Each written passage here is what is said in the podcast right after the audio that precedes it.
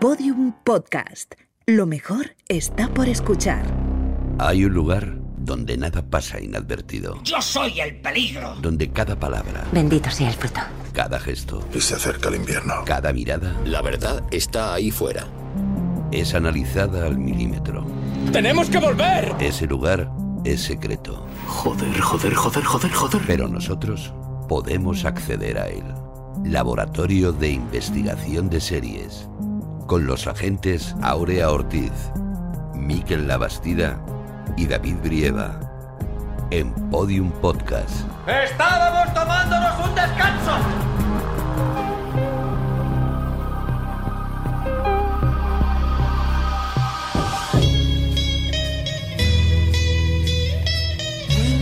I think of all the worries people seem to find and how they're in a hurry to complicate their minds by chasing after money and dreams that can't come true. I'm glad that we are different.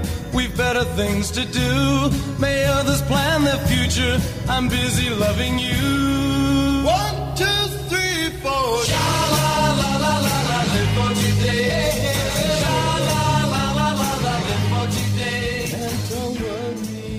Bienvenidos al Laboratorio de Investigación de Series en el séptimo capítulo de nuestra undécima temporada.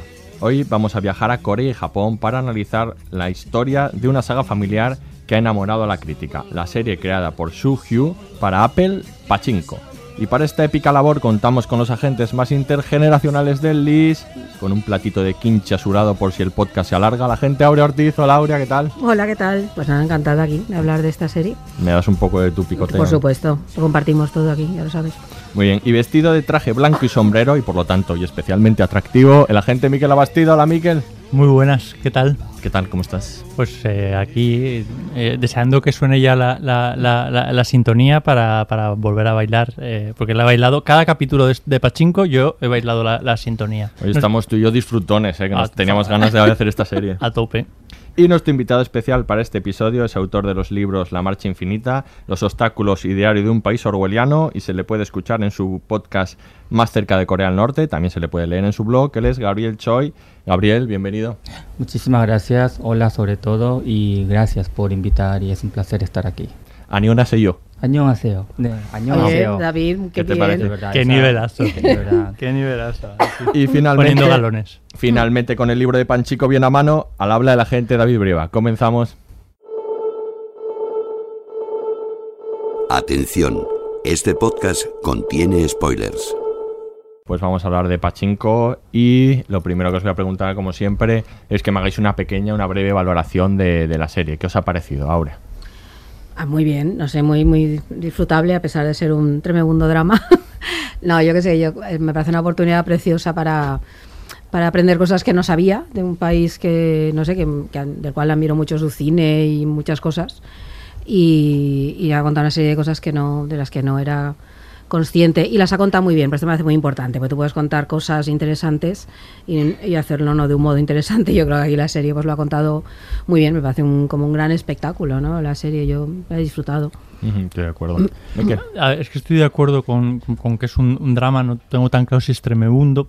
Mm, O sea, quiero decir, eh, no sé, desde luego la serie no se recrea en, en el drama. Yo eh, hay Ujú. con series en las que he sufrido, en las que he Eso sufrido más. Aquí padezco, pero no sufro. Y sobre todo disfruto de una una buena historia bien contada. A veces bonita, a veces mu- muy dura, pero me parece que está muy, muy bien contada. Sobre todo para personas como yo eh, que desconocemos completamente, eh, bueno, la mayoría de, de, eh, de lo que se, de la historia de, de- de- de Corea. Tengo unos, unos trazos y me he dado cuenta viendo esta serie que tenía muchísimas lagunas. Las sigo teniendo, pero desde luego eh, me ha entrado un enorme interés por conocer más eh, sobre la, la- la- la historia de Corea.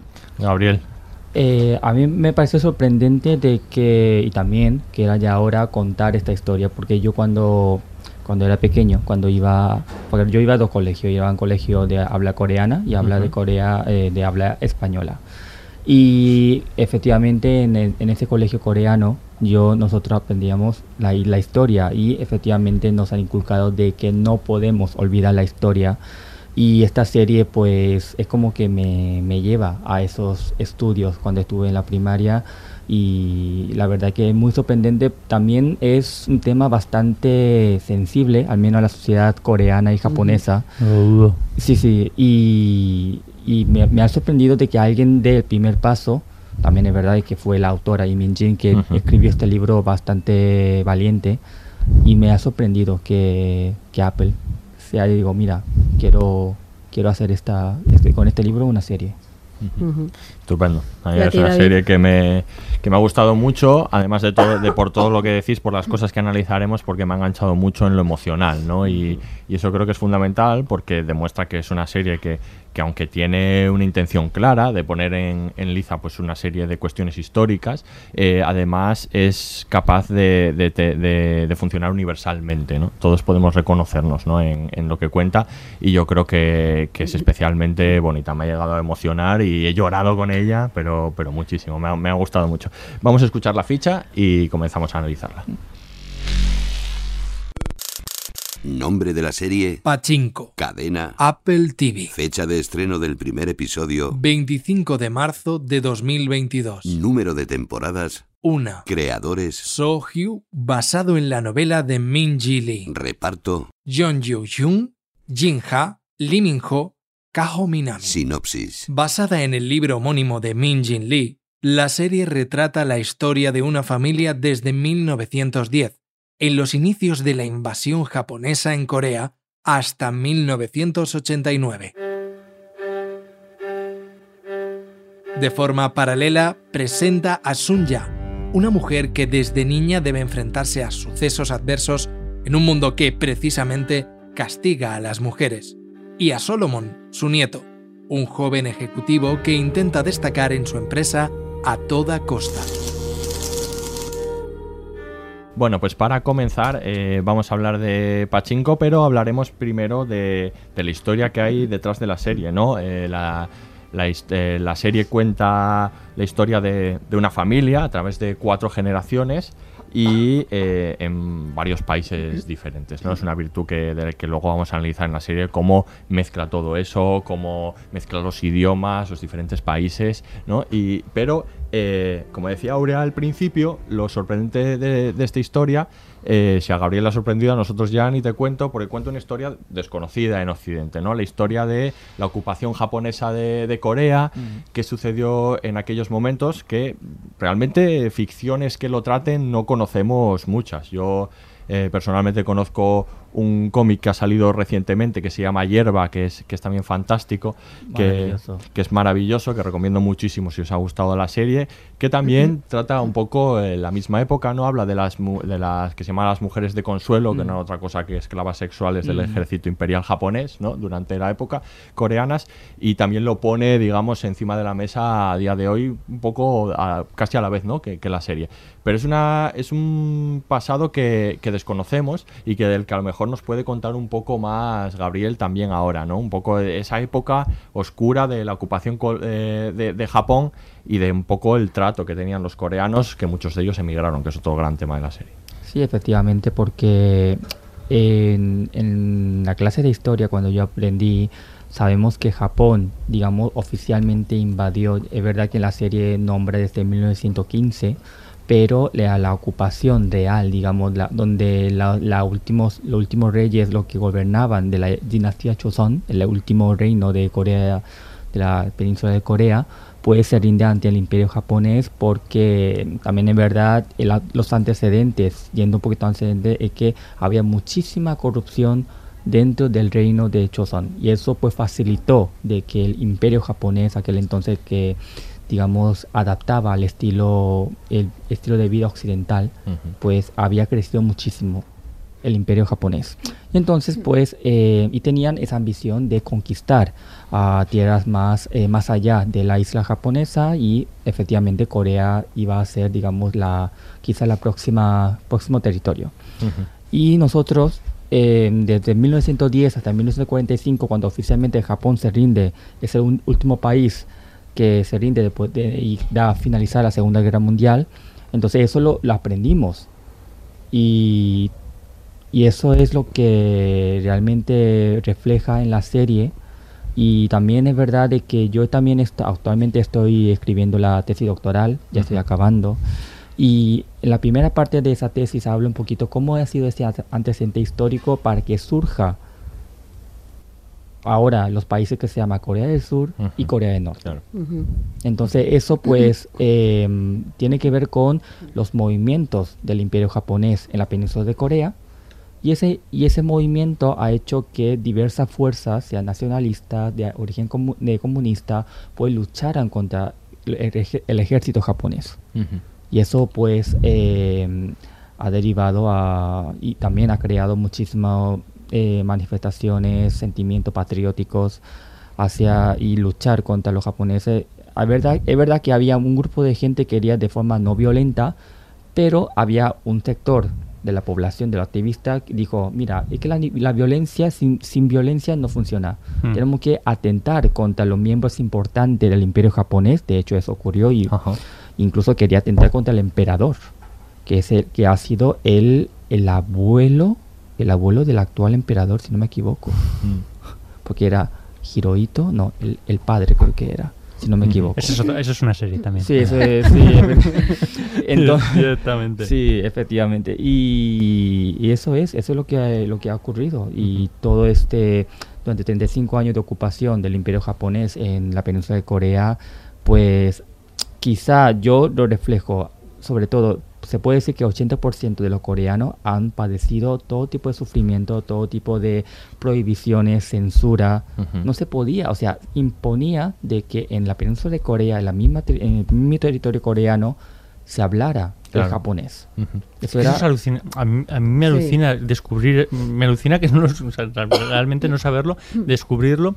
Y hay una frase que has dicho antes que, que, eh, que me llama la atención, ¿no? Que dijeses que, que te parece muy valiente que ahora se esté contando esta Mm. historia. Porque cuando preparábamos el podcast pensábamos, bueno, quizá para nosotros es novedoso, Mm. pero sí que es una historia que está eh, más o menos contada, aunque no hayamos tenido nosotros acceso a obras que lo tratasen, pero por lo que tú dices no, Claro, no es nada yo- habitual, ¿no? Claro, porque a mí me, me, me, me encantaba, o sea, sigo- sí, me, me sigue encantando leer libros y cada vez que iba al colegio coreano que mencioné anteriormente, iba a... Puede ser cómic, puede ser pues manga, por diferentes claro. formas, pero habla de la realidad histórica. Como, es como eh, el Comic Mouse de Art Spiegelman, Sí. Pues esa, pero a lo coreano. Y Entonces yo, nosotros, nuestra generación y también nuestros, eh, digamos, padres, hemos aprendido desde muy pequeño de que no podemos olvidar de nuestro pasado. Ujú. Claro, pues es verdad que esta serie ha abierto muchos ojos en el mundo occidental y la plataforma pues está haciendo un trabajo muy bueno estos días, pero nosotros antes, cuando no existía todo esto, eh, mediante alguna serie coreana, pero con dudosa calidad histórica, digamos, Mm. pero sobre todo con los libros, hemos informado de todo eso. Sí, pero por ejemplo, com- comentábamos mientras preparábamos el podcast que, no sé, que aquí eh, lleva ya, no sé, como más de dos décadas el cine coreano llegando con cierta Claro. normalidad ¿no? a nuestras pantallas y, no sé, aquí particularmente a nosotros nos gusta, hemos visto bastante y de varios géneros.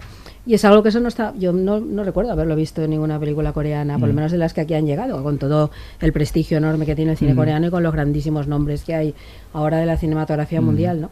Que es algo que, claro, que estará en los libros de historia y que vos- vosotros habéis estudiado, pero que, que, por ejemplo, no en los productos culturales, ¿no? Tal vez. Mm. Claro, eh, yo creo que eh, los, los 20 años recientes de la- del cine coreano, que ahora ya conocemos un poquito más y que ya conocemos eh, directores como Bong Joon-ho o Park Chan-wook, Ujú, esos directores exacto. maravillosos, em, claro, ellos se reflejaban so- sobre todo en la temática de ¿qué? Eh, crítica social hacia la sociedad surcoreana solamente.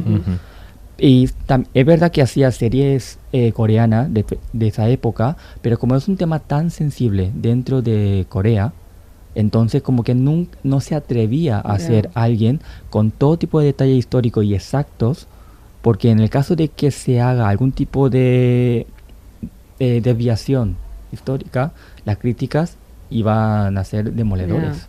Ya, pero ni siquiera, por ejemplo, está como el malestar no entre Mm. Japón y Corea. Que decir, más allá de contar o no la historia, de no hacer un cine que cuente eso, pero tampoco estaba eso, esta especie, ¿no? Mm. De estar ahí algo muy conflictivo, ¿no? Un Claro. conflicto que sigue que sigue existiendo, ¿no? Claro, Entre Japón y Corea. actualmente, actualmente Corea y Japón eh, son países que tienen ese pasado doloroso histórico, pero son dos países que no pueden dejar de ser socios comerciales. Evidentemente. Y se- depende mucho de ello porque genera muchísimo dinero. Y luego, claro, luego hablaremos de la discriminación de, de los coreanos en Japón. Eso. Claro, pero eso es. aparte de eso, pero eso, dejándolo aparte, o sea, puede ser en el- por todo tipo de eh, motivos comerciales, es que se depende de uno de los otros. Luego aparece China, después de la muerte de Mao. Claro. Y ahí ya, ya tiene que seguir, porque ahí es cuando como crece el país.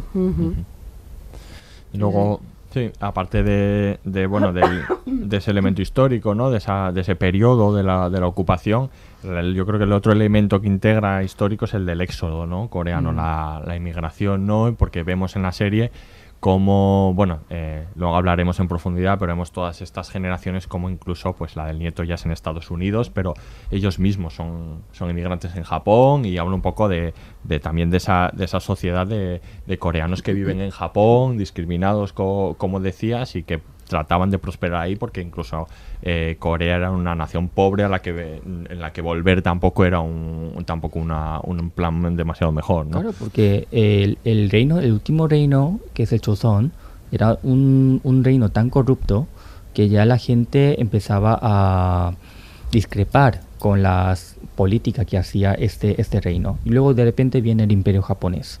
Impone, digamos, sus costumbres, sus lenguas, y entonces los coreanos, pues evidentemente no quieren aceptar eso. Y, quieren pues marchar eh, a- y como a raíz de todo eso Corea se convierte en un país luego luego ocurre también la guerra de Corea que ya se convierte aún más pobre. Entonces pues la mejor alternativa para los coreanos aunque algunos fu- fueron obligados otros por voluntad propia es ir a Japón que a a aquel entonces era digamos un lugar bastante un lugar bastante moderno.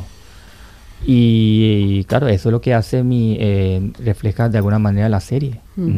Yo, claro, porque eso tiene que ver un poquito con mi historia personal, porque eh, no es de forma directamente, de forma directa, pero yo también, digamos, nací en un país diferente. Yo no nací en Corea, pero sí que eh, mis padres se han encargado, sobre todo mi madre, eh, la madre coreana, hay que son así. el reflejo de la serie Sí, sí, sí, sí. O sea, que yo cuando vi los ocho capítulos dije, pero de alguna manera cuenta mi historia también. Qué bonito. Claro, eso, al final no de de- no todos de- modos. hay que entender que la, tanto la escritora del libro eh, como, como la, la adaptadora, la creadora, eh, Soo-Hyo, las dos son, bueno, una nació, nació en Seúl, pero a los siete años eh, se fue a Estados Unidos. Y, y la creadora es, es nacida en Estados Unidos de padres coreanos, ¿no? También un poco como en tu caso son experiencias. Claro, de- Claro. sí, sí. Claro, si yo tengo este acento raro de español es porque, porque tengo una mezcla entre acento de aquí y también acento de Latinoamérica, porque yo nací en Latinoamérica. Y, y es verdad, la gente, claro, cuando escuche este podcast dirá, pero ¿qué acento más peculiar tiene este señor? Y efectivamente tiene, lo tengo. Pero bueno, forma parte de mi pasado y, Claro. y intento defender de alguna forma. Pero es sí, efectivamente, yo tengo padres coreanos que, que han conocido en Latinoamérica, se han casado y yo y mis hermanos pues hemos crecido y se han encargado efectivamente de que, y por suerte, porque yo estaba en Paraguay, y en Paraguay había un colegio coreano de lo más grande del mundo. Si hubiera yo nacido en Brasil o en Argentina, yo ahora mismo no pudiera, no pudiera hablar coreano, ni enseñar coreano, ni hacer la tesis doctoral sobre Corea del Norte, nada de eso. Claro. Sí, sí. Vamos a ver en la serie, bueno, vamos a hablar luego sobre el idioma, ¿no? También que es Eso una es. cosa fundamental en la serie. Vamos a hablar un poco de la producción, mínimamente, de porque es una serie que llevó cuatro años eh, producirla. eh, se rodó en dos continentes eh, y eh, se rodó durante la pandemia. Mm. Imaginaos esta serie Mm. con la grandiosidad de esta serie. Rodarla durante la pandemia fue muy problemático. De hecho, se iba a rodar tanto en Vancouver, la parte occidental, como en Japón y en Corea. Y Mm. tuvieron que eliminar la parte de rodaje de Japón. Solo se rodó Mm. en, en Corea el 50% de la serie. Y, y tiene, pues, imaginaos, un montón de. una legión de historiadores eh, eh, estudiando todo, todo lo que ellos iban a contar, una legión de traductores, os lo podéis imaginar por cómo funciona la Claro. serie, en el propio set decían que había veces en el propio rodaje más traductores que actores. Y que habían- Eh, y hablan varios idiomas. Claro, al hablar varios cuando idiomas. veo- cuando, vi- cuando he escuchado a los actores hablando en tres idiomas, yo dije, madre mía, el trabajo que tuvieron que hacer para hablar en tres idiomas, porque no- no- en- es que me recuerda a Hans Landa en Inglorious Basterds, entonces claro. Es- era, era muy difícil porque Pero realmente... es muy importante para entender Sí. Realmente el, el- el drama que están contando, la importancia que tiene eh, eh, el idioma en, en- en la trama. Y para eso, claro, necesitas una serie de. toda una serie de expertos, porque incluso la propia creadora dice que ya, aunque entiende coreano, no habla Mm. coreano. O sea, y no, y no ya hablemos de japonés, ¿no? Mm. Y bueno, ya decía, decía Soo-Hyu que, que mm, no sabía cómo iba a ser recibida en Corea. Eh, parece que en Corea ha sido un éxito, que ha Sí. funcionado bastante bien. La Y- gente agradec- agradecía. La gente agradecía a, que a se contase Jin y al el equipo de Apple de que por fin esta historia, como lo dijo Miquel, bien contada, Ujú. Que por fin ha salido y dio está yo he visto un poquito los comentarios de opinión pública de, por internet y la gente casi llorando porque la gente de generación de mis padres o de mis abuelos vamos encantadísimo. Decía, decía ella que a partir de, de la serie, bueno, el, el poco tiempo desde que ha acabado, Claro. que lo estamos, lo cosa que en estamos décadas grabando. no consiguió hacer ninguna productora coreana lo consiguió hacer Claro. eh, Apple. Ya, es que Apple tiene billetes. Claro. entonces Eh, también eso, también eso- es- eso ayuda mucho. eh, también Sí, una cierta y libertad. Bueno, y una voluntad, obviamente. Sí, una voluntad de- obviamente de, de- contar y bien esta también historia. la, la bastante objetividad comparando con cómo iba a ser digamos anteriormente los coreanos claro porque Claro, pero bueno, yo creo que es una empresa que puede tomar la suficientemente distancia Mm. como para contar esta historia Claro. de manera eh, de manera objetiva, que seguramente no se pueda contar o, no tan fácilmente desde, desde Corea o obviamente desde Japón. Mm. Mm, Es una serie, bueno, estamos rodando esto, grabando esto poco después del final de la serie y en ese tiempo dice que ha sido abrumador la cantidad de gente que, como dices tú, se le ha acercado, le ha escrito, le ha dicho lo importante que ha sido para ellos que desvelara este pasado, que lo Mm. desenterrara ¿no? y, que, y que hablase de ello. Eh, bueno, es una serie evidentemente que está basada en un, en un libro, en el libro de, de Lee Min-ji. Y, y ¿Que tú un- te has leído? que yo me he leído, eh, que es un libro estupendo con, con algunas diferencias sustanciales respecto a, la, a la serie. Sobre todo la más importante de todas, eh, que es de la que vamos a hablar también a continuación respecto a la estructura de la serie, Mm. que el libro está contado de manera cronológica. Y yo Mm. creo que aquí es un acierto mayúsculo. Yo creo que realmente casi diría la clave de la serie, más allá de luego tus valores. Es que no me puedo imaginar Claro. contado esta historia de otra El manera. hecho de que Es no que la haya- una de las no la haya grandes contado así. fortalezas de la serie es Mm. eso, la- esa idea de ir contando paralelamente tiempos distintos y Es me estableciendo todas esas conexiones. para ir entendiendo la historia de cada uno. Es que sería sea, una serie completamente distinta y probablemente mucho más convencional. Claro, y sobre todo Sí. para llegar a gente eh, gente más allá de Corea y Japón Mm. porque tiene Sí. que entender desde principio hasta Claro. cómo avanza Claro, ya el el proyecto siempre ha sido, a pesar de que luego eh, suceda lo que tenga que suceder, siempre ha sido de cuatro temporadas. Si se hubiera contado de manera cronológica, como contamos, eh, como se cuenta en el libro, hubiéramos visto la primera parte, la parte de la infancia y juventud Mm. de, de, Son- de ¿De Sonja, y nada más, ¿no? O sea, hubiera sido pues una apuesta, ¿no? Y ver lo que... Pero yo creo que es clave la idea que ella quiere contar. Ella cuenta también que el momento en el que, en el que le ofrecen o que llega el libro y le ofrecen adaptarla no se atreve, eh, no, no lo encuentra algo que ella que sea ella la que tenga que contar esta historia y que en el momento en que se da cuenta de que puede contar también su historia y de que Claro. puede contar la conversación entre generaciones si lo hace de esta manera es cuando quiere hacerlo Mm. porque ahí sí le interesa establecer esos discursos esa- esos diálogos que existen entre las diferentes generaciones ¿no? a la vez que lo, que lo, que lo está contando y, y bueno hay alguna otra diferencia esencial que os iré contando a medida que, que pasa la que, que- que vamos hablando Te guardas Eh, cositas. me guardo cositas Está haciendo ahí, creando ahí suspenso. que por cierto Ah, ah, bueno, eh, no sé si tiene que ver mucho con el tema sé que en Corea hubo una acogida impresionante pero en Japón por contrario nadie sabe sobre este tema de Pachinko no, es Ya. que eh, supos- no, no quedan bien. No quedan bien, hay que Entonces, claro, obviamente bien igual no, igual no les gusta el retrato que el retrato que se hace, claro. Y para que eh, no se entere la gente, en el Reddit japonés ya se han encargado la gente de defensora de todo, todo lo masacre que ocurrió en esa época de falsificar, transgiversar todo esos y Los acusar comentarios, claro. en plan todo esto es falso, de que esa es una inventada pura, todo así.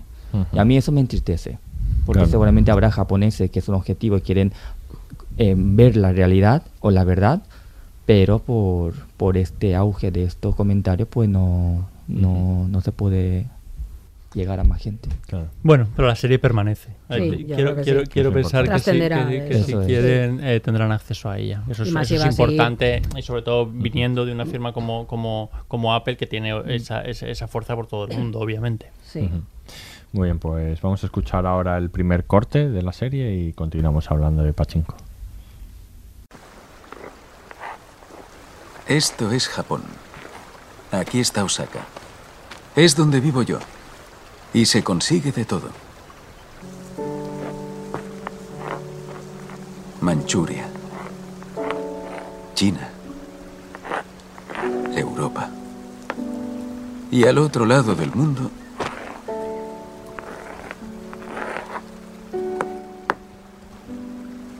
América.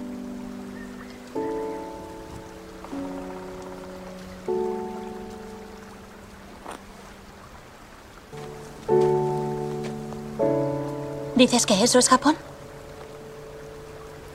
¿Y estos nosotros? Es curioso. ¿Por qué? Es que... Siempre imaginé que su país era mucho más grande. Como una boca enorme que todo lo engulle. ¿Y qué te dice esto? Que no tenemos que resignarnos. Porque podemos vencerles.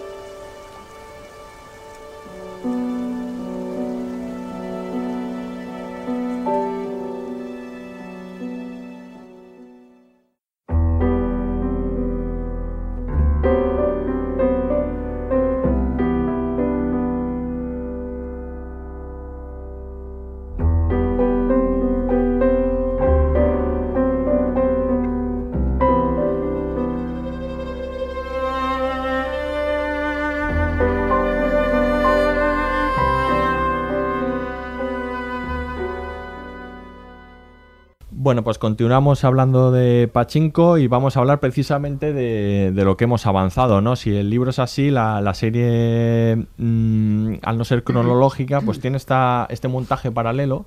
Yo creo que muy interesante que nos permite eh, lo que en el libro sería contarnos sobre todo la parte del principio y del final, que es las historias eh, de Sunja y de, y de Salomón, ¿no? Que yo creo que son eh, los dos personajes con- en los que ella se va a fijar para construir ese choque de generaciones, ¿no? para ver cómo entiende el mundo esa generación coreana anterior que ha sufrido tanto y, y cómo entiende el mundo esta nueva generación que a veces se siente perdida, ¿no? que es el caso de, de Salomón, claramente. ¿no? Eh, ¿Qué os parece esta estructura? Ya lo hemos dicho un poco, pero ¿qué os parece cómo, cómo, Am- fun- cómo funciona esta estructura? Es que me parece el gran hallazgo de la serie. Fíjate que te digo que no, no tengo claro si no estuviera contada así, si estaríamos hablando de ella y dedicándole un podcast. Puede ser. sí. Probablemente, porque yo creo que lo que hace justamente al establecer esos ecos y todas esas rimas, ¿no? Entre el pasado y el presente, entre la memoria y demás, es lo que le da lo Calidad la calidad a la película, es que estaba pensando esto, pero no. Lo que le da la- algo especial a la serie. A mí esto es lo que me atrapa absolutamente. Al margen de, de conocer una historia que no conozco, que esto se puede contar de manera más convencional, como entiendo en el libro, Claro. cronológicamente, y una Mm. saga familiar al uso que hemos visto muchas en Occidente o de otros sitios. Esto puede ser muy interesante, pero es que aquí lo que verdaderamente yo creo que te atrapa es esta forma estupenda en la que logra vincular los acontecimientos del pasado y del presente, los sentimientos, pues no solo eso, es, es la emoción, es cuando hace estos montajes chulísimos que vemos que todos preparan maletas, cada uno en su tiempo, y vamos viendo cómo, cómo eso es cíclico de algún modo, o cómo tiene efectos lo que acabamos de ver en el pasado, en lo que está sucediendo en el presente, es que yo creo que eso es, es me parece tan esencial. Es decir, no, no solo se trata de que conozcamos las dos historias a la vez, va mucho más allá, que me parece absolutamente esencial para lo que es el sentido de la serie, para lo que pretende contar completamente. Entonces me llama mucho la atención el, el cambio este que introduce a la novela, que creo que hará que probablemente que sea mejor la serie que la novela. Estoy, sin Yo- haberla leído, estoy casi segura. Sí, yo, yo diría que sí, por, precisamente por Porque eso. por añade esas unos ecos, muchos conversaciones. sentidos, Y, un tra- y hay un trabajo, claro, eh, por lo tanto hay un trabajo en la sala de montaje Sí. increíble, claro, en esta serie. O sea, es claro, está armada en la sala de montaje, de hecho contaba la creadora que Mm. Eh, pues eh, costó, pero hubo que eliminar muchas Seguro. escenas y secuencias porque no funcionaban con lo que querían luego luego contar eh, del futuro o del pasado, según fuera, y claro, hay un trabajo ahí enorme. Yo, eh, ya sabéis que uno de mis temas eh, fundamentales y a los que más vueltas le, doy es, es la, la familia y la importancia que tienen en nuestras, en nuestras vidas, nuestras, nos- nuestras familias, hasta límites que no, que no sospechamos en muchas, en muchas ocasiones. Ca- eh, Para mí este es un tema fundamental en, en, en Pachinko y en este tipo de narración eh, favorece contar Claro. este, este, este relato. O sea, quiero decir, independientemente la historia de, de- del nieto pues seguramente eh, sería, sería la, la percibiríamos de un modo completamente diferente si no la viésemos en contraposición con la historia de, de, de- su abuela. esto. En el- la historia del nieto en el libro tiene muchísima menos fuerza. Seguro. Claro, porque tú ahí, ahí, claro, tienes que hacer, para, para empezar tienes que hacer un esfuerzo mayor porque tienes que recordar Mm. lo, que ha, lo que ha pasado anteriormente y deducir eh, las consecuencias que, que puede de tener en, en- en su forma de, de vivir. Pero claro, de esta manera, con el montaje paralelo, eh, es también más fácil como, como espectador, lo estamos viendo. Ahí hay, desde luego, un- una cuestión es- ensayística en, cómo, en, qué, en qué momento te, te- te cuentan partes de una historia y partes de la otra para que veas eh, la trascendencia que ha tenido en la vida y, y- de qué manera le ha, le ha- le ha repercutido. A mí eso me parece eh, fundamental a la hora de, de narrar las consecuencias, consecuencias familiares. Pero luego yo creo que aparte es que eh, esta familia tiene una especie de maldición, ¿no? O sea, que, que pesa entre todos los, los miembros, ¿no? Y de esta manera eh, se ve mucho más eh, eh, patente, ¿no? En, la- en- en- en la serie, viendo cómo la vida va tratando a los diferentes miembros de esta, de, de esta familia. Entonces yo creo que es que esta exposición es que es completamente acertada. Y se ve mucho como el peso de la historia con mayúsculas en la historia con minúsculas de cada uno, ¿eh? de la Claro, historia privada. claro. Yo creo que al utilizar el montaje paralelo, bueno, esto es habitual, es un cliché en casi todas las sagas familiares, ¿no? Como vas viendo los acontecimientos históricos y cómo van en, en paralelo actuando. Pero yo creo que aquí está absolutamente reforzado, porque creo que eso es lo que está contando. Está contando Mm. esta historia, ¿no? Que nos decía Gabriel, esta que no se sabe y que hay que contar.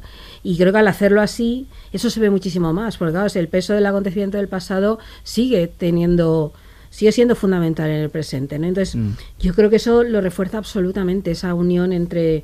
Le pasa lo le decías que es lo que las- la vida les va saliendo, que tiene esa especie como de maldición, pero Sí. la maldición es la historia con mayúsculas. Sí, sí, Es- es, absolutamente. eso, es lo, es lo que absolutamente, sí, sucede. sí, sí, sí. Son los hechos históricos en sí los que hacen que eso estamos todos mediados, ¿no? Por dónde nacemos, dónde nacemos y ya está, y los acontecimientos que nos marcan. Entonces, yo creo que eso en la serie se explica de maravilla justamente por el uso del montaje paralelo Ujú. y de la mezcla esta constante de tiempos. De otro modo se vería, pero de una manera, bueno, desde luego mucho más convencional y no y no de este modo que te llega tan A ver, y aparte, eh, hoy, hoy en día que estamos mm, tan, hemos visto tan resabiados de series y hemos visto muchos montajes es. paralelos, vemos que a- algunos montajes paralelos son completamente gratuitos, o sea, mm, pues porque Sí, quieren en la parte contar de moda, de más o menos, los relatos, efe- ahora hay una moda efectivamente, ahí. efectivamente, y otros completamente justificados cuando esto. Entonces, cuando están tan bien justificados como en estas series que lo agradeces tanto, y dices, qué bien está esta decisión y, y qué meditada está y qué bien hecho está el montaje paralelo, Claro, claro. más allá de mezclar las, la- las historias cruzadas, ¿no? Que como decía Aurea, tiene ecos permanentes. Todo el rato, o sea, rimas. entiendes a un personaje precisamente por haber visto el pasado del otro, ¿no? Mm. Es, eh, Es lo que tú decías aparte del, de- de- del montaje, o sea, quiero decir, es que no es casualidad No. como eh, que una escena lleve, lleve, lleve a otra, o sea, quiero decir, cuando cuentan determinados acontecimientos de la vida del nieto y cuando cuentan determinados acontecimientos de la vida de, de- de- de la abuela es que casan perfectamente, Mm. entonces esa, esa decisión está muy pensada Claro. y más si no está marcada por, por la novela y hay un trabajo previo Precioso, vamos, maravilloso. Y entiende que todos somos historia y memoria, siempre. Claro. Esa- es- todos somos eso. Y creo que la serie lo explica de maravilla. No te estamos dejando hablar. No, no, que va, que estamos va, no. Porque hemos cogido así No, no, no, no, carrerilla no. nosotros, que esto nos pasa. Al principio te parece que te vamos a dejar hablar, pero es mentira. En realidad, no. luego nosotros no paramos. No, no, que va, que va, no, que tal. Yo tampoco no, no tengo mucho más que decir. Es verdad de que el, claro, yo cuando vi los primeros capítulos dije, a ver cómo, claro, pues como es algo paralelo a hablar de Solomón y Sonja, yo dije, a ver si esto, porque esto es muy difícil contar eh, los dos no son prota, pero lo- los personajes importantes de, de la serie, cómo avanza en ocho capítulos. Y la verdad, el, como habéis dicho, el montaje es espectacular. Es decir, el montaje, buen montaje es importante para que la, para que la historia se pueda entender y que fluya. O sea, no tengo nada más que decir porque es que, no, es que, ¿qué es eso? Porque si, si, si, un buen, si no hay un buen montaje, a lo mejor esa historia puede estropearse. Completamente. Totalmente. Mm, Creo que también ayuda, por ejemplo, a que eh, nos apiademos un poco del personaje de Solomon, que nos podía caer mal. Sí, claro, el Eh, ejecutivo con- con- agresivo. a- absolutamente, y sin ningún hijo tipo del de... perfecto del capitalismo. Sí, sin ningún tipo de, de- de- de- de valor, ¿no? Que va a arrasar lo que, lo que sea suficiente, vamos, lo que sea necesario para conseguir sus, sus intereses. Mm. Y narrado de este, de, este- de este modo, yo creo que, vamos, la percepción del personaje es completamente diferente. Y luego como las formas de opresión y de, ma- y de discriminación cambian. Y de esta es como menos evidente en su caso porque Claro. él es un triunfador, pero sin embargo sigue Claro, está- es- siguen operando esas formas de discriminación al de ser todo. coreano, aunque no parezca, ¿no? Eh, aparentemente, ¿no? Y ahí lo entiendes muy bien al establecer el paralelismo con la historia de la Claro, abuela. todos los temas importantes que hay en la serie, de los que vamos a ir hablando ahora uno por uno, van a estar comparados Claro. permanentemente, ¿no? Y eso es lo que, lo que funciona. Otra cosa que me llama mucho la atención de la serie es que es una serie muy grandiosa y eso me gusta de ella, muy, o sea, por, por la, la ambición. Muy ambiciosa serie- en el buen sentido, artísticamente muy ambiciosa, Serie épica, pero bien. luego a la vez eh, que es una serie épica y, y- y ya te digo, grandiosa, que se nota que, que- que en sus miras están pues películas de grandes de la historia, ya habla de Lores de Arabia, de muchas otras, ¿no? Pero que están ahí, pero luego a la vez, a la hora de rodar, que luego sí que la analizaremos un poco, la forma de, de dirigir los, los capítulos, pues hay dos directores magníficos aquí, es desde muy cerca de ellos. O sea, no, no hay estos planos grandiosos generales, salvo en un par de ocasiones, Mm. y está siempre Sí. cerca, siempre pegado a los personajes, siempre en ellos, ¿no? Como más cercano. Sí, entonces hay esta grandiosidad, pero a la vez es muy cercana con, con los personajes. Nunca se olvida de ellos, ¿no? Eso me gusta Bueno, es muy inteligente. Yo creo que, que- yo creo que no pierde nunca de vista por qué está contando lo que está contando la serie. Me tengo esta sensación. No se deja deslumbrar por ahora hacemos aquí un gran traveling, hará que hacer una panorámica para que veas el enorme esfuerzo de producción. Esto es típico Sí. en todas las series históricas y esto no es normal y lo disfrutamos. Tú quieres Pero aquí hay verlo. un- hay un Porque, par. sabes, vale, nos hemos gastado un pastón y ahora te lo voy a mostrar bien. Pero sin embargo aquí funciona, porque por eso otra vez, por esa relación entre la historia con mayúsculas y la historia cotidiana, y yo creo que esta claro, la realización obedece a eso totalmente, ¿no? A crear emoción constantemente y a estar en el lugar de, de las personas que están viviendo eso, ¿no? Y está, está muy bien construida en ese Fíjate, sentido. yo creo que se han gastado más pastón en esta serie. Yo creo que los efectos especiales están más puestos en que haya todos estos traductores a los que tú hacías Sí. referencia, Claro. eh, un trabajo histórico súper por- pormenorizado eh, Mm. en cuanto a tradiciones, en cuanto a vestuario, en cuanto, en cuanto a alimentos, muy en las pequeñas cosas, en los detalles. Es una serie que cuida los detalles hasta límites insospechados, que luego preparando el podcast leías Mm. algunas cosas y dices, Sí. "Ostras, no me había dado cuenta de eso, más que en, en- en lo que podría ser la superproducción, pues por es. ejemplo, cuando van en la travesía del barco y el, bar y el barco va a la deriva, apenas vemos eh, lo que está pasando en el exterior es. y vemos solo el, el- el interior, ¿no? Porque es una serie que se quiere centrar en los personajes, más allá de lo que la historia mastodóntica que está, que está contando. Claro, porque esto tiene que ver, por ejemplo, en la, en la escena de- donde, donde comen arroz. Bueno, eso es maravilloso. Es que esa escena da para hablar mucho, ¿eh? Si es. abres ese melón, Ah, vamos. sí. Y dices, este, este arroz es de aquí. Sí. Cuando dicen eso, Sí.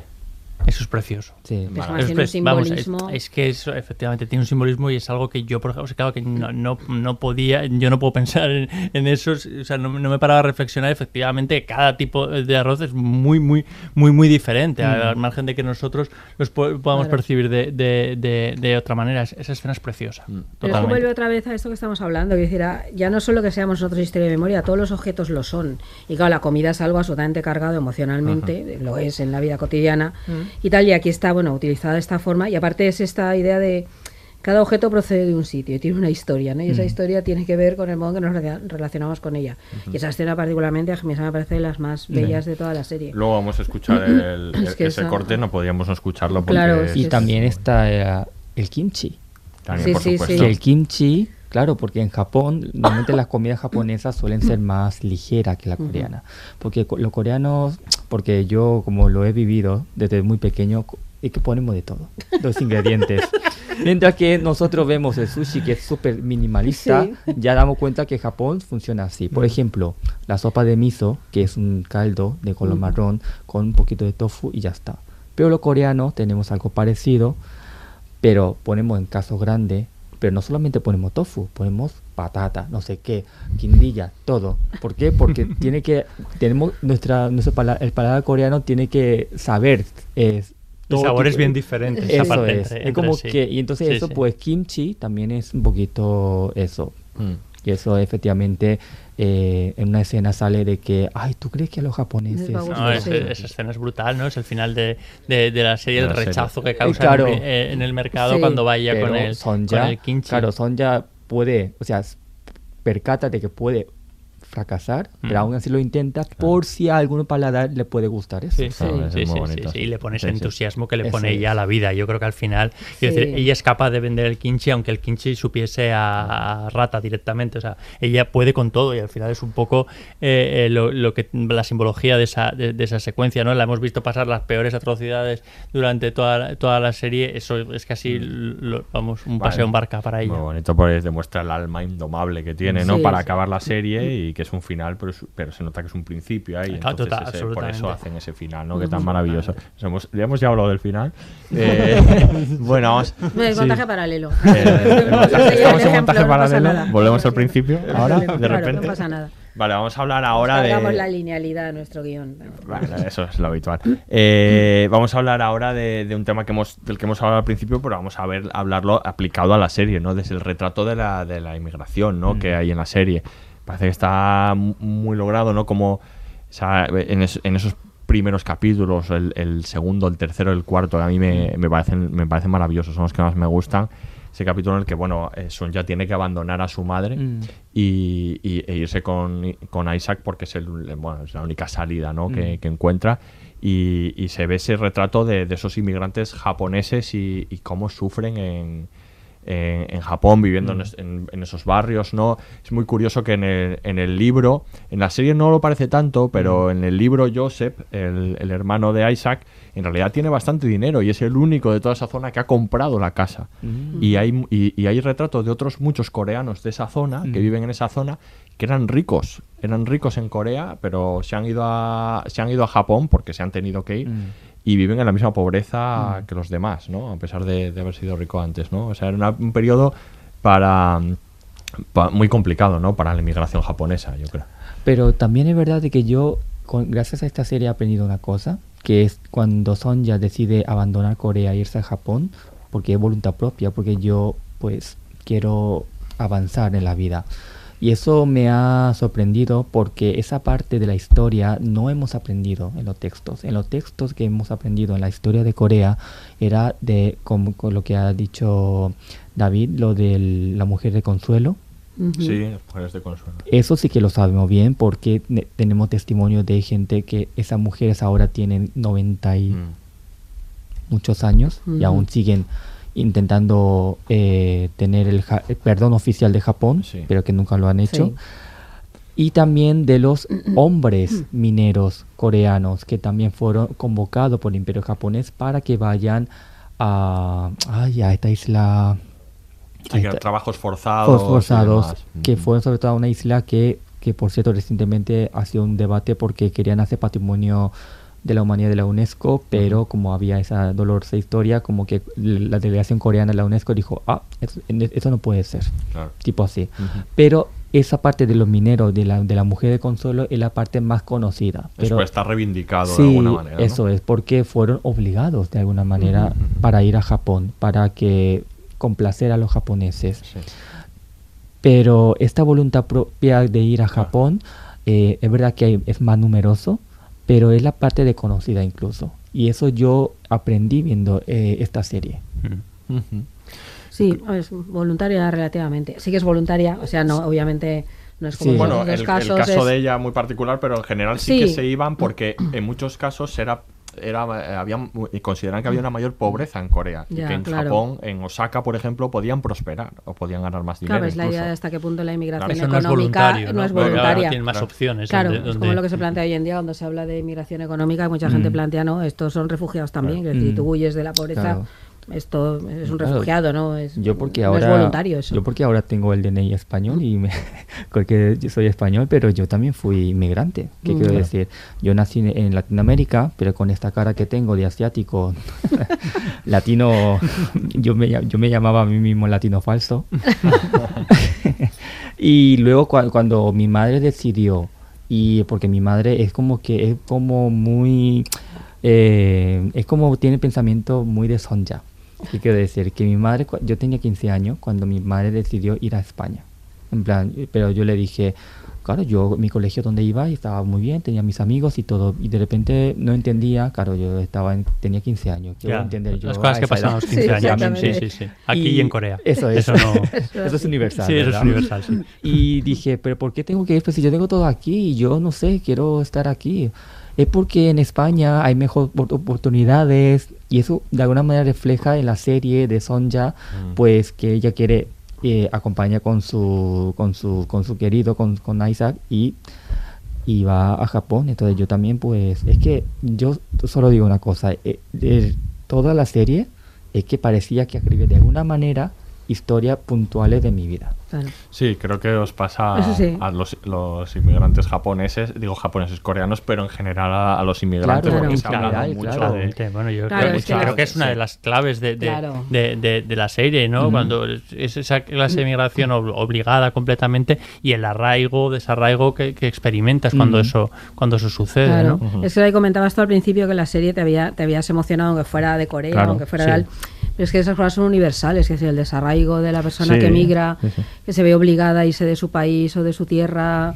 Es que eso es universal, igual que sea en Corea, que sea donde Mm. sea o la que puedan sentir hoy en día las muchísimas personas migrantes que hay. Entonces hay algo ahí en lo que tú te identificas, en esa pues en el desarraigo, en esa soledad, en, en la añoranza de, de la tierra, de la Mm, cultura, del lenguaje, de todas esas cosas. Yo creo que un, si no el tema principal, uno de los principales es este que acabas de decir en la serie, que es el desarraigo. O sea, porque Sonja en la, en la serie vemos que es casi lo que más emociona de la serie, esa Sonja mayor que eh, echa de menos su, su tierra natal, Claro. ¿no? Y Mm. que produce todos esos momentos tan bonitos como los el que acabáis de comentar, el del arroz, ¿no? Cuando prueba el arroz y, y, mm, descubre que es el sabor de, de su tierra natal, ¿no? Claro, porque Y- lo- de pequeño ha comido y, Claro. y se le ha quedado ese sabor. Claro. Pero pocas cosas tan demuestra cómo la, más cómo comida te lleva a otros lugares, por un Sí. lado, y por otro, es muy interesante porque le dicen a, a Solomon que la pruebe y él no la.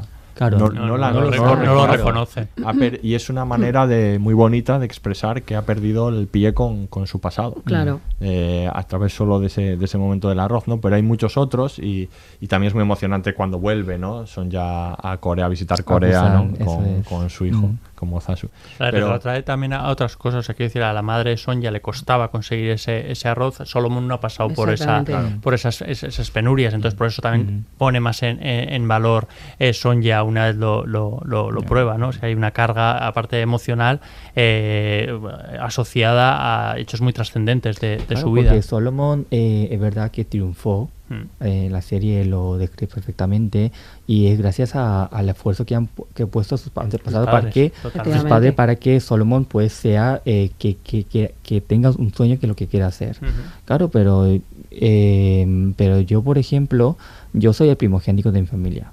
Entonces yo para que mis hermanos no sufrieran entre comillas tanto entonces yo con mi madre era que de alguna manera intentaba lograr que eso que mis hermanos tuvieran menos efecto de sufrimiento Claro. Mm, entonces es eh, en eso Mm, sí, entonces sí. eso de alguna manera también refleja. Yo no sé, yo no sé qué, qué, qué pasa con esta serie, como que habla en Todo- todos los todo- sentidos, todo lo cuenta. episodios de mi vida personal y no sé.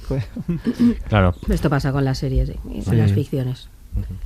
Bueno, además de. Así es la vida, ¿eh? Así, sí, sí. Sí, y sí, de pronto sí. estás ahí, ¿no? Dices, ay, pues soy yo.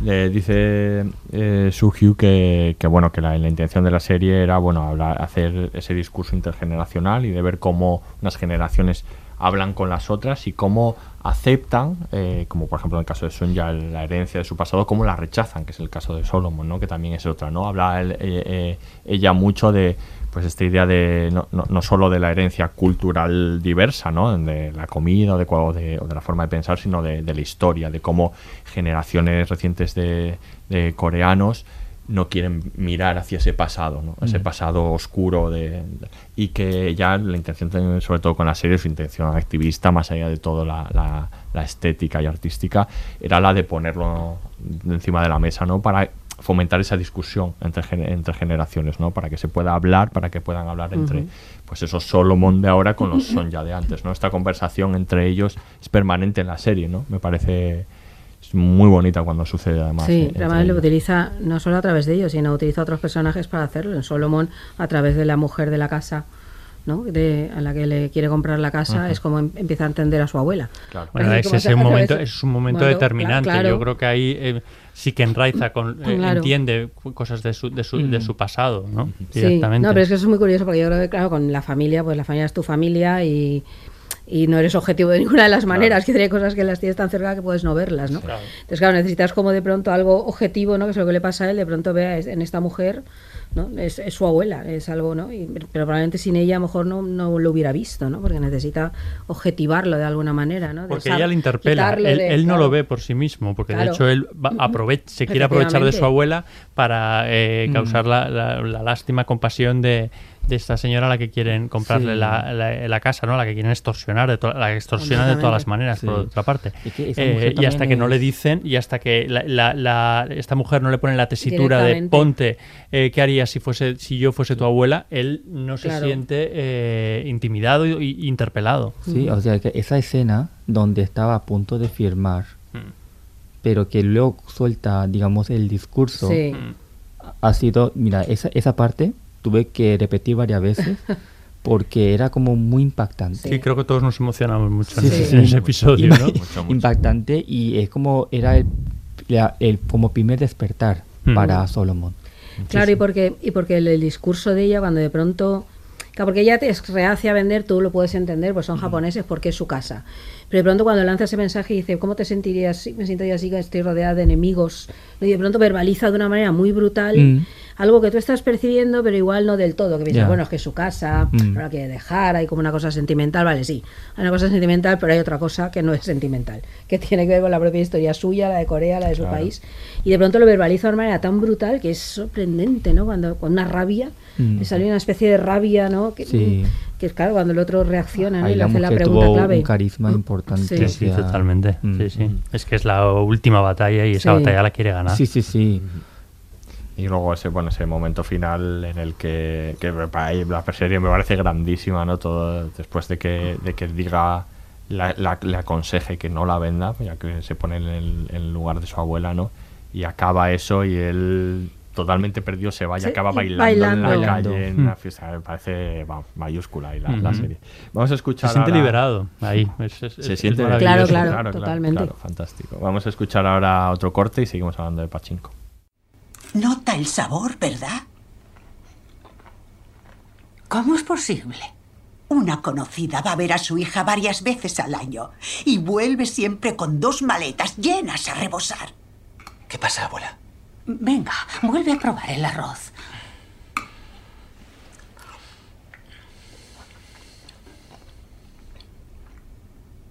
No se da cuenta. Nadie de su edad nota ya la diferencia. Este arroz está cultivado en nuestro país. ¿Cómo lo sabes? Porque sabe diferente. Es más amargo y duro al masticarlo.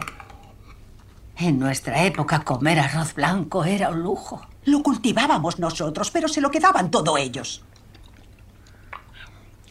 Ahora tenemos arroz blanco en todas las comidas y ya ni lo notamos.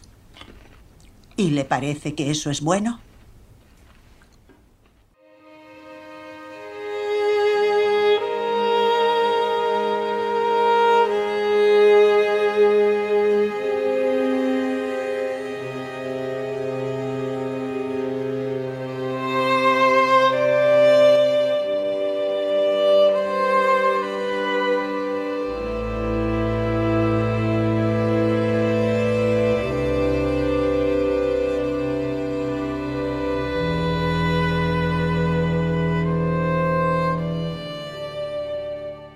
Pues seguimos hablando de Pachinko y vamos a hablar de, de uno de los de las cuestiones en con relación a lo que estábamos hablando, de la herencia cultural y demás, de vamos a ver en profundidad del, del idioma. Me parece eh, muy llamativo en la serie. Decía eh, su creadora, Su Hugh, que, que en realidad no le habían puesto problemas con, e- con esto, pero parece difícil de pensar que la serie esté en coreano, en japonés y en, Y en inglés. inglés. Es una cosa que llama mucho la atención, inaudita. Yo no, no, no conozco una serie parecida en ese sentido.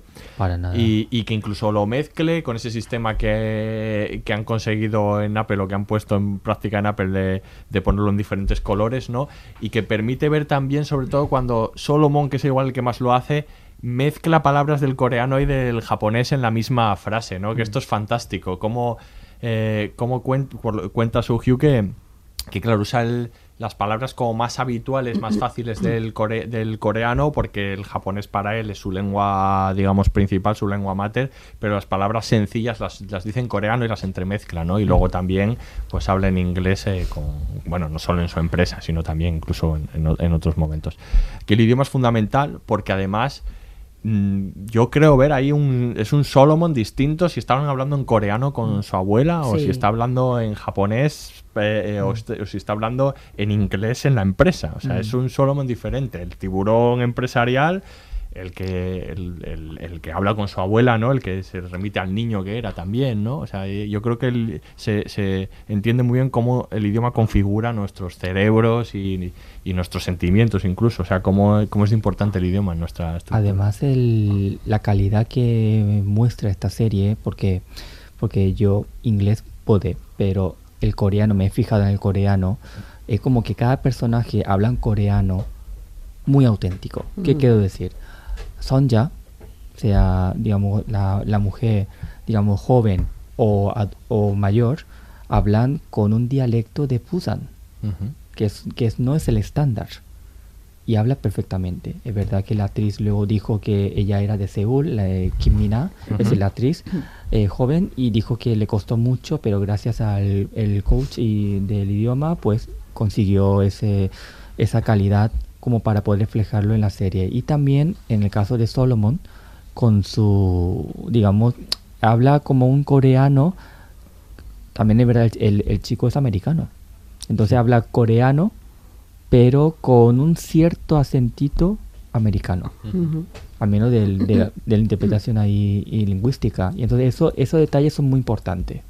Porque Solomon pues puede ser que, que haya estado mucho tiempo en Estados Unidos, entonces como que se le ha pegado ese Claro. acento. Y también el caso de Sonja, eh, sea digamos Yoon Yo-jong o Kim Mina, pues ha hecho con una dialecto Busan muy, muy, muy acertada. Y eso Ujú. es muy importante, porque, claro, como nosotros, la gente que no, no conoce coreano, cuando habla coreano, si se dice en coreano estándar, pensar de que, ah, es un coreano y ya está. Pero es muy importante utilizar ese dialecto porque sale de la ciudad de Busan. Eso es muy importante. Y eso ha sido un detalle muy, muy, muy bonito, la verdad. Ahí está, eh, hablabas antes de, de- de- de- de la comida, ¿no? Co- co- Como, como eh, une también el idioma. Totalmente. Lo de proteger los pequeños idiomas mm, eh, no, no, no- no es algo eh, que se haga de manera, de, de manera gratuita. Es que de, de alguna manera, quiero decir, crean comunidad, crean unión, Claro. a- le retrotrae a otra, a, a otra época. O sea, quiero decir, mantener todo eso da mucha información al, al espectador y entre ellos se reconocen. Yo creo que eso es muy bonito en la Mm. serie. Y luego es que es, bueno, eso yo que lo propio de comunidades bilingües, ¿no? O, eh, que aquí estamos en una comunidad bilingüe, yo que soy bilingüe, de, no, de, no de coreano, sino de valenciano, en castellano.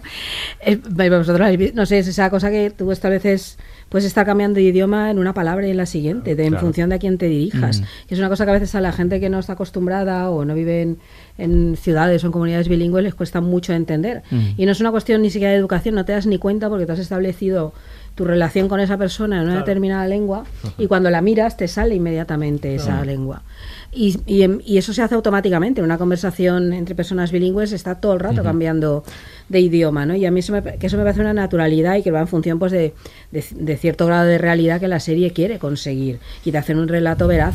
Es que la gente habla así. En los, y si tienes varios idiomas, aunque sea luego uno aprendido posteriormente, Ajá. pero que estás acostumbrado a utilizar, como en el caso de Solomon con el IN, ¿no? Que, utiliza, claro, entonces él les sale de manera completamente natural Mm. cambiar de idioma en la misma frase dos veces. Mm.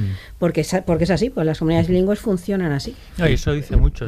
Hacemos un paren- voy a hacer un pequeño paréntesis, ¿no? Porque lo hemos hablado alguna vez de, de la falta de, de diversidad de idiomas en las series españolas. Claro. ¿no? Cuando hemos visto eh, eh, series que están enclavadas en lugares donde el idioma es tan importante Claro. como Galicia, Cataluña o, o- o- o País Vasco, suena muy raro que siempre Mm. se dirijan en, en- En en castellano. el mismo en, en el mismo idioma, efectivamente, Claro, claro. en Sí. castellano. Entonces, por eso vamos, quiero decir, esto es, de un- es muy valiente y, y es un acierto porque te metes completamente Claro, en la y historia. una reivindicación cultural. Y una reivindicación, absoluta. Los de Busan son muy, muy, o sea, muy defensores de su identidad. Claro.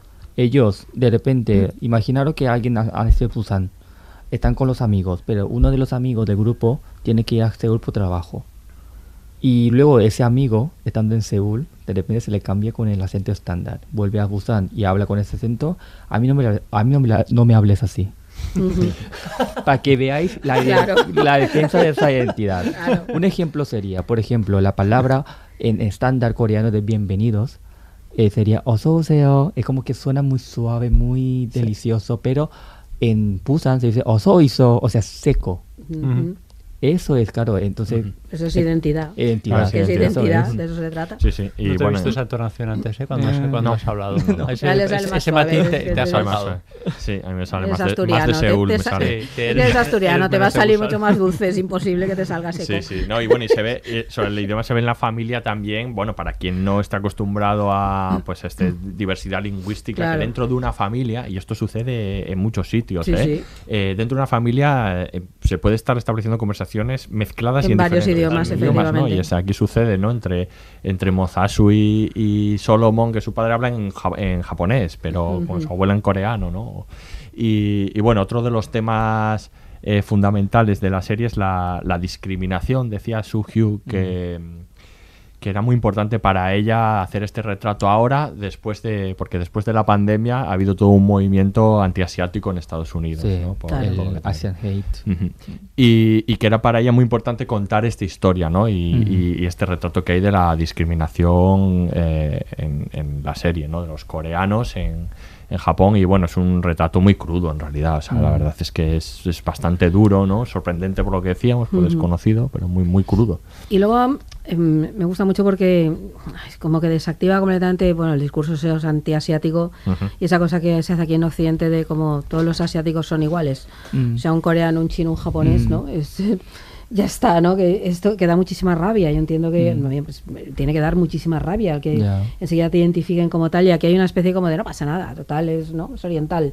¿No? Y entonces como la serie desactiva completamente eso y te explica Ya. algunas cuestiones importantísimas de entender y las culturas son muy distintas, hablan idiomas distintos, comen distinto, viven distinto, piensan distinto, ¿no? Ya. Es, Es verdad- no puedes decir eso. Es verdad de que actualidad, por ejemplo, con el con el auge de la cultura coreana a nivel mundial, cine, series, música, pues ha sido bastante, o sea, la gente pues ya si eres un coreano ya, Sí, ay, como una cierta puedo conciencia. sacarte una foto yo, ay, eso no, por ¿En favor. serio? Sí, sí, sí, sí, o sea, para que veáis un poquito eres japonés, no te hacen la foto, no te la piden. Es que están de moda ahora los Sí, coreanos. pero, pero por ejemplo, yo cuando estuve eh, estudiando aquí bachillerato, eh, era es verdad que habitual había los típicos niños de que decía chino, chino, lo, típico sí. eso. Sí. Entonces yo lo que he hecho era trolearle. Eh, claro, Los porque no, eh, claro, eh, no, claro, a, a ver, si tú lo dices una, si tú oyes una o dos veces, vale, yo te lo permito, pero si te lo dicen todos Ya. los días, es Sí, como sí, que sí, ya claro, dices, claro, mira, te voy a trolear porque es que te, lo, te, te lo mereces. Claro. Entonces lo- en 2004 le dije, oye, eh, otra vez con el chino chino, y le, y le dije, pues claro, yo seré chino, pero yo tengo la Play 4 en 2004, cuando salió después de 10 años. y, y, y obviamente, como tienen cara de, Con- de con- con la gustarse, tecnología con- siempre claro, eh, gustarse los juegos, dijo, ah, sí. Y, Esos y- y- prejuicios en sí, su sí. contra, ¿eh? y, y, ¿Y cómo era? Pues mira que tiene color gris, mentira todo. Eh, col- tiene color gris, eh, tiene, la consola tiene forma de cuerno, o sea, me lo inventé ahí. Muy bien. Efectivamente. Y, desde- de- y el día después se curó todo. Claro. Y entonces ya no era el, el chino chino, sino el único chico de Valencia y del mundo que tenía la Play 4 Así que para Muy que bien. veáis un poquito la- el panorama.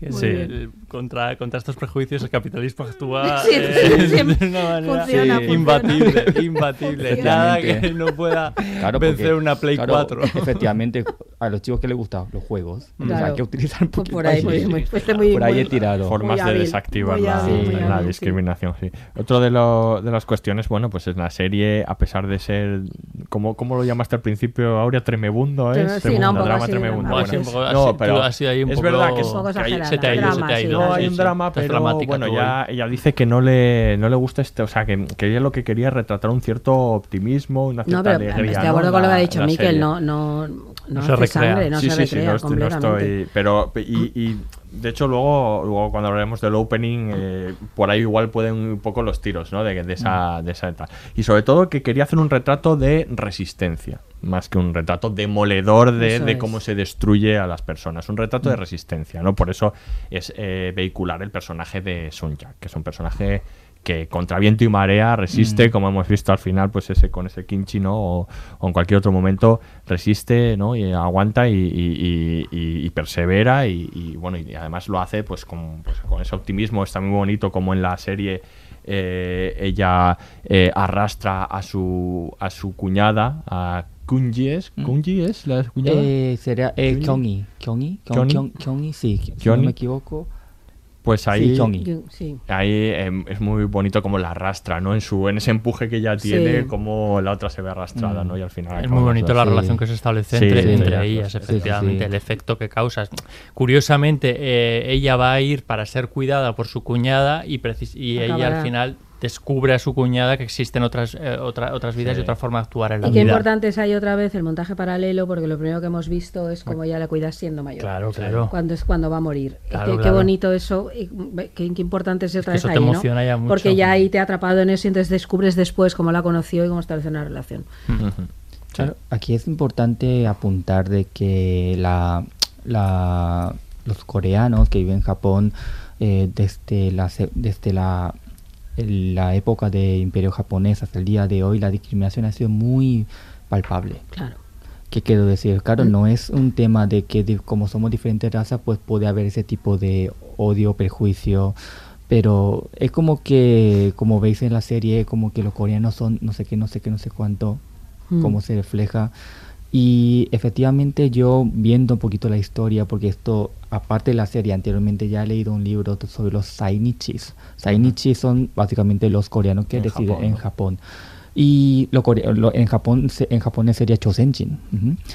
Y ellos, pues, como eh, la discriminación ya se, tan, se, se palpa tanto en el ámbito laboral, ¿qué quiero decir?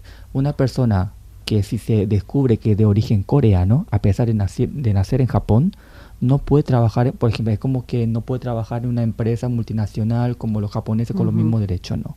Ellos tienen tres opciones de hacerlo. Uno, hacerlo un negocio propio de productos coreanos, o en un pachinko, donde se titula la serie, o en el mundo de entretenimiento.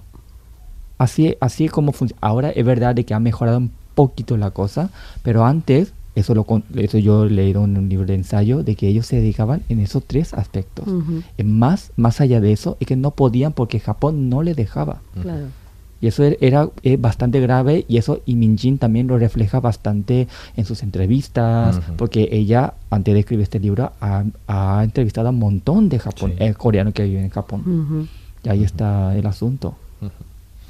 Y bueno, si el si la situación de los japones, de los coreanos que vivían en Japón era mala, la de las mujeres, pues Sí. bueno, pues Añadimos claro, la doble discriminación de añadimos siempre. la, la doble discriminación, ¿no? Esa- ese empuje, esa resiliencia de, de Sun Ya es mayor aún porque porque encima su rol es el tiene que ser un rol, por ejemplo, cuando precisamente en ese momento en el que su relación con su cuñada eh, cambia, ¿no? Que es cuando unos prestamistas vienen a por dinero y ella con toda su decisión vende su, la lleva a la otra, vende su reloj de oro, ¿no? Y, pero luego al final eh, llega eh, su, su cuñado, el marido de ella, Y, y- y tiene precisamente lo que, lo que hace, ha hecho, ha hecho es ofenderle, ¿no? Mm. Porque Ha no socavado su ha socavado masculinidad. su, su masculinidad, su dignidad Eso como, es. como ¿Tú crees que yo... proveedor, ¿no? Como proveedor para la sí. familia, ¿no? Entonces su papel siempre es mucho más complicado, ¿no? Ahí hay una serie. lección muy bonita que tiene aprendida Sonja y es que pese a ese eh, papel opresor que tienen que sufrir las, las mujeres, que han sufrido las mujeres de,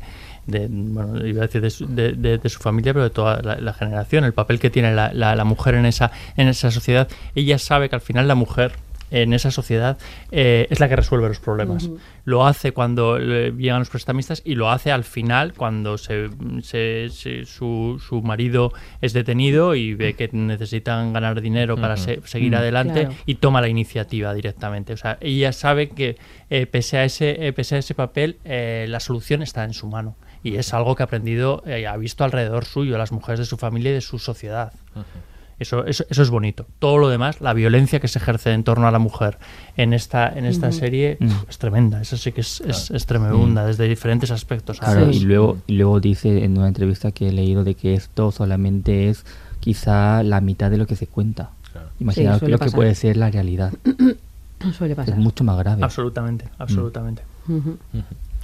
Y luego está el, bueno, el otro de los patas de esta serie es el, la- el amor, ¿no? Las historias de amor, ¿no? Esa historia de amor inicial entre Hansu y, y Sunja, ¿no? Eh, por ese actor de además que es un actor eso famosísimo en los K-dramas coreanos. Sí, que tengo, por cierto, que tengo a- amigas que son fans, pero fans aférrimos de Imino. Claro. Y para esas amigas, pues, eh, encantados. Imino- Pero también es verdad que Está bien Imino- elegido por eso, porque sí, claro, es Sí, pero Imino, por ejemplo, aquí hace un cambio de rol importante. Mm. ¿Qué quiero decir? Sí, porque Normalmente- no es, el, no es el héroe. Sí, porque, porque él tuvo que hacer el casting incluso. Porque Ujú. él, él hace, eh, claro, él lleva 13 años, es un eh, estrella bastante importante en Corea, bueno, bastante no, muy importante Muy en Corea.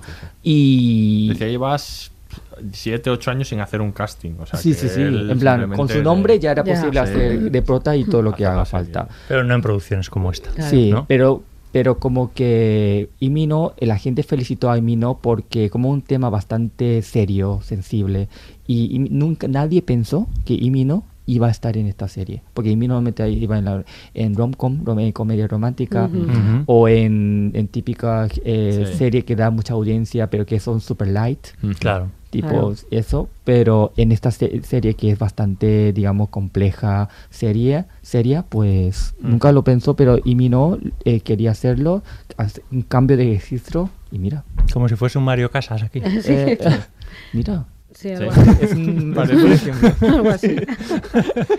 Nunca creíais que en este podcast sobre Pachinko No, iba a aparecer Mario Casas. no sé a quién nunca, estás insultando. nu- nunca dejó de sorprender. No, pero quiero decir, es ese cambio de registro que Sí. le viene muy bien a muchos, Sí. a muchos actores. O sea, Lo que pasa es que me caen bien los actores que hacen eso. No, Quiero decir, que un actor como Mario Casas o como estupendo. este, que el Es que a tienen, mí me que cae bien tienen- Mario Casas, no, a que veces ha parecido que no. pero que son actores que lo tienen todo hecho, que pueden vivir perfectamente de esto y están montados en el éxito, de pronto se arriesguen. Claro. A mí me gusta mucho, A dice nivel- mucho a favor de a ellos, nivel de, de cómo se toman su, su vida, su interpretación y el trabajo. Y me, me gusta mucho que arriesgue, diga, y "Ah, cómo arriesgo mi imagen y hago otra cosa más distinta. retos en su y carrera, hago un claro. reto, me gusta, eso me cae, Sí. me cae bien, porque yo creo que en ese mundo es facilísimo dejarse llevar por el puro éxito y ya Mm. está. Yo triunfo, esto es lo que sé hacer y yo soy guapo y, y resultón y adelante. Sí. Eso está muy bien. Sí, sí. eh, bueno, ella decía que, que le gustaba mucho y se nota en la, en la presentación cuando se cuando lo se conectan sus miradas los dos personajes, que ella era una gran fan de Romeo y Julieta de Baz Luhrmann y que, de hecho, es que es clavado, vamos, Sí, sí, momento. sí. Es clavado exactamente el momento, ¿no? Ese momento de esas miradas. Y bueno, es una, eh, eh, desde luego es una historia muy interesante entre ellos dos.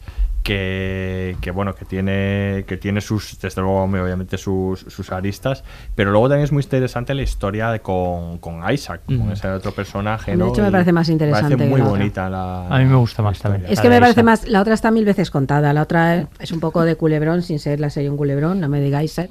No, Ya, ya, que ya. es- Porque, ¿Entendéis? O sea, hay que, vienes advertida. Porque Sí, ya tuviste la este tentación mientras que preparábamos sí. el podcast de decir no sé qué de culebrón y saltamos encima tuya a decirte No, que de pero que culebrón esta nada. historia de la que pobre- pobre chica aquí. campesina que se queda embarazada del tipo de Sí. ciudad. No, sé hombre, qué. ese es el tonito. Coño, que esta historia está contada mil veces, que, es, que existe, Sí, claro sí, que sí. existe. Ah, pero y tú eres tal. una defensora de que las historias se pueden contar mil veces. Que no pasa nada. Y luego eh, depende si están Pero que contadas aquí lo han bien hecho o no sé bien, eh, vale. que no me dejáis Mm. acabar. La Pero que, que es una historia más vista, que la hemos visto más veces, que está en la base de infinidad de películas, de series, de mm, telenovelas, de lo que sea, y de culebrones, efectivamente, porque lo es. eh, mm, está bien, porque luego este personaje, bueno, tiene un amplio recorrido, según parece, y supongo que dará mucho de sí en las próximas temporadas. eh, como tal, pero por eso me parece más interesante la de, la de Isaac, porque es un personaje interesantísimo. Inesperado, Mm. no corre, no te, no es cliché, no te lo esperas, porque esto sabes un poco como por Bueno, dónde va a ir más o menos. Claro, es un personaje este no, que, no te lo que en el libro ya, Es incluso muy- y aquí, es muy chulo. Es, es diferente a todos los Claro. demás. O sea, no se parece a ninguno. Tiene esa bondad, esa... Sí. Sí, pero luego tampoco te esperas que sea un militante tan metido ¿no? Bueno, en esto, tan claro. arriesgado. Tal y Yo- como está sea contada esta persona- historia, no, Mm. al- Claro, no sé, en el está libro muy si a lo mejor va- van dando En pistas. el, en el Está libro, muy bien, que de en el sea un libro tipo que está arriesga prácticamente todo. todo contado. La, hay- esta es una de las grandes diferencias del libro. En el libro Isaac, Isaac no está politizado. Ajá. Esto es una invención de la, Mm. de la Ah. serie. Y, es, y creo Pues que, creo que y creo que para bien, bien, funciona muy sinceramente, porque ella quería contar un poco... Y en- entonces en el libro, ¿cómo desaparece él? En el libro es una cuestión más religiosa de uno de, lo- de las personas con las que están, eh, con las que... De lo que yo he oído era porque no quería eh, inclinarse ante el emperador. Pero no él, No él. sino uno de sus compañeros. Uno de sus compañeros. Y él va en el, en el Mm. lote, digamos, Claro, porque- arrestan a todos. Claro, porque los coreanos cuando vieron, eh, que no vieron sentido de que una persona que es eh, re- religioso, Claro. que le tachen de practicar el comunismo. Mm, Porque que el, la- la- el cristianismo y el comunismo nunca se llevaron bien. Ujú. Entonces como que no tiene No. sentido de que una persona que practica ese, eh, la religión cristiana, que da, da prioridad a la palabra de Dios, que de repente haga ese tipo de actividad sindical. Mm. Claro, entonces como que no tiene mucho sentido. Y por cierto, que hablando de amor, que con Kase Imino y con Sonja ha sido pues más amor pasional, en plan, guau, Sí. amor a primera vista. Luego Mm. ya me di cuenta de que el amor que tiene eh, Sonja con Isaac era como más de amor más maduro, Sí. más... Bueno, yo digamos que igual al principio mucho amor no hay. Yo creo Sí, que No, yo creo que ella se aprenden a conforma, quererse, pero eh, decir, es que, suerte es que que un está tipo. marcada. Hay una Sí. admiración. Una hay una admiración. admiración Sí. Poco a poco el amor surge, por- por Sí. efectivamente, persona, ¿no? como, como si fuera alma gemela, alma gemela, pero poco a poco. Sí. claro, Pero claro. también es verdad que aquel, aquel entonces eh, el, el- el- la ma- manifestación en público del amor en Corea Claro. era, vamos, Claro. abrazar. Uf, por favor, qué escándalo. Claro, pero, Claro. Es que, pero aparte quiero decir, es que ella se queda embarazada de- Claro, de, claro, claro. sin estar, sin estar El casada. deshonor que hay sobre ella. Claro, ahí hay otro, habla- antes de hablar de lo de los detalles, ¿no? En, en la boda que ella se casa de blanco, Mm. pero con un vestido que tiene una mancha, Sí. para que quede constancia todo el rato del pecado que ella, ella ha cometido. Es un Mm. pecado que no, se, que no es fácilmente que se le olvide porque la propia sociedad le No, obliga no, a que esté constantemente pagando por, por él. Decía también que la politización del activismo de Isaac es muy interesante porque ella decía que quería, lo cambió porque quería que, que estuviera presente en lo que sucedía en aquel momento en Claro. Corea, ¿no? Y que eso lo introducía dentro de esos movimientos activistas de, de Corea que tú contabas antes, de resistencia que existían. Pues, pues claro, quería meterlo dentro de la trama, ¿no? Y eso hace, y hace además al personaje de Isaac un poco más interesante, porque en el libro sí que hay como una idea de su hermano de que lo va a hacer, Mm. porque como tiene esta bondad y esta, esta voluntad por ayudar a los demás, le prohíbe que lo haga, ¿no? Y, y eso lo, lo explota la, la serie. Vamos a escuchar ahora el último corte y acabamos. ¿De verdad me estás diciendo que la vida que has tenido ha sido dura? Siempre estás con lo mismo. A veces creo que me echas en cara que en mi vida no haya sufrido tanto como tú. Y si es lo que quieres, lo admito. En eso siempre me ganarás. Yo también pude elegir. Hace muchos años. Podría haber tenido una vida llena de lujos, pero la rechacé. Fue antes de la guerra. Antes incluso de casarme con tu abuelo. ¿Y por qué la rechazaste? Porque me negaba a vivir una vida a medias. Una parte que vieran todos y otra escondida del mundo. Eso no es vida. No todo vale. Más importante que llegar al éxito es cómo se llega. Ya lo sé, abuela. De verdad que lo intento.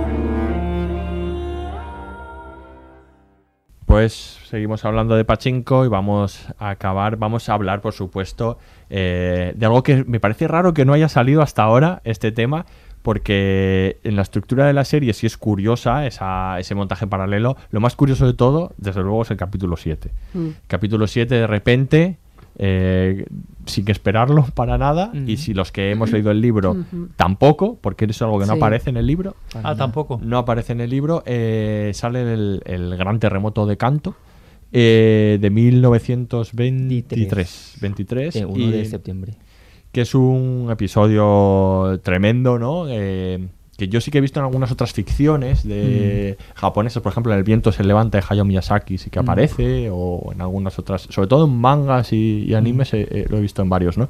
Pero es un y, y es una es muy curioso porque es, este aparte de, de que vamos a hablar un poco de este episodio que está fuera de todo, eh, en el libro no está contado el pasado de Hansu. Mm. Es un personaje menos tridimensional en ese sentido, que, que no Mm. tiene esa explicación. Y aquí ha decidido, además contaba ella, eh, su creadora, que, que no quería ponerlo antes por no justificar lo que está haciendo Hansu al principio. Claro. ¿no? O sea, que quería separarlo mucho para que tú tuvieras esa imagen ya creada, construida de cómo es ese Hansu ya, eh, yakuza, cruel, que puede ser muy cruel, ¿no? Es despiadado y que luego veas de, eh, de dónde llega, ¿no? Además le sirve no solo para explicar eh, cómo es ese Hansu, ¿no? Que además me parece muy bonito si luego lo conectas con el principio, esa posibilidad de ese América que luego cuando le está dibujando, como contábamos antes, los países a, ella, le dice eso es América y qué hay en América, ¿no? Y dice "Ah, todo y nada, ¿no? Claro, no, no pudo ir, ¿no? Y finalmente, y se quedó como, como sicario de un, de un, bueno, como, como un pupilo de un yakuza, ¿no? Y, y luego además sirve para de nuevo hablar de la de, de uno de, de los hechos oscuros de la historia, que es la masacre de los de los coreanos Mm. eh, en, en ese momento después, de, es. después lo- del terremoto, ¿no? Mm. Y que es muy dura también, por todos esos momentos que vemos en los, a los que incineran el establo y, Sí. y demás, ¿no? Y a mí me parece un episodio sorprendente y tremendo. Me dejó, me dejó sin palabras, no sé a vosotros. Claro, yo creo que ese, ese episodio para mí era necesario porque, claro, durante episodios anteriores Hansu sí que sale a, a la escena, pero y hace ciertas, ciertos actos que digo, y me ha entrado la curiosidad, pero quiero saber indagar en el pasado de Hansu para entender su comportamiento. Y efectivamente cuando llega al 7 es cuando dice, efectivamente, Hmm. ahí tiene razón. Sí, yo, yo creo de todos modos que estaba, eh, has dicho una cosa que creo que es muy acertada, el no colocarlo antes para que tú no estés todo el rato disculpando por precisamente por el pasado, yo creo que eso es muy acertado. Y luego por otra parte, a nivel, eh, eh, quiero decir, eh, relato, historia, historia eh, formato, es una sorpresa encontrarte con ese episodio eh, por inesperado, ¿no? Sí. No, no entiendes. te- Está hasta en otro formato. eh, Totalmente. ¿no? Claro, estás medio, dejaron, epi- sí, eh, medio episodio sin, sin saber muy bien lo que te Mm. están contando. Mm. Si encima no tienes la referencia histórica, que se- igual tú enseguida la, la- la- la tuviste, o sea, quiero decir, a- a mí, obviamente me, me costó saber lo que, lo que estaban, lo que está, lo que estaban contando. Es un, es un, es un capítulo que te sorprende y por lo tanto te impacta mucho Mm. más. Es un, un capítulo que te deja, este sí que te deja bastante devastado, Sí. ¿no? Por lo que por lo que simboliza eh, en la historia con mayúsculas y en la historia con, con minúsculas que decías tú ahora. es que vuelve a unirlo ahí, porque claro, mm. empieza con la historia con mayúsculas. Bueno, empieza con las dos, la vamos a saber algo de este personaje que tenemos curiosidad, está muy bien. De mm. pronto, algo de la historia con mayúsculas, el terremoto, que dices, ¿por qué me está contando tanto del terremoto? Porque en un momento me lo pregunté, porque estoy viendo todo el rato el terremoto, esto paga para allá. Y claro, de pronto se justifica cuando viene la parte de la persecución a los coreanos. Claro. Que pronto ahí es cuando entiendes todo lo que ese capítulo significa, ¿no? Es que estaba muy bien contado eso. Porque vas como abriendo, va abriendo sentidos constantemente, ¿no? A mí este, tipo de historias me recuerda, me recordó inevitablemente el capítulo de, dedicado a la matanza de Tulsa en, Watchmen. Se recuerda porque es un, también es un acontecimiento histórico nada conocido.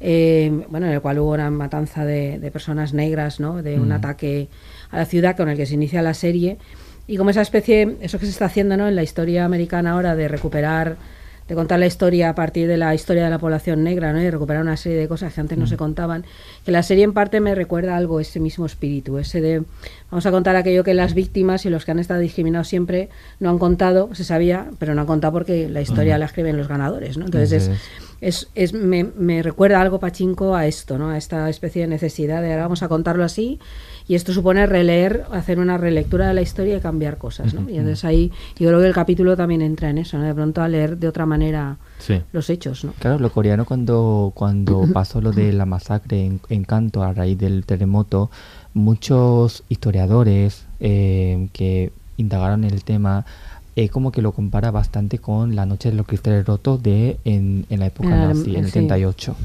Y entonces que para los coreanos es un episodio muy doloroso porque son sus paisanos que han sido, digamos, masacrados y son gente, mucha cantidad de, muchas personas que han sido pues víctimas de esa persecución.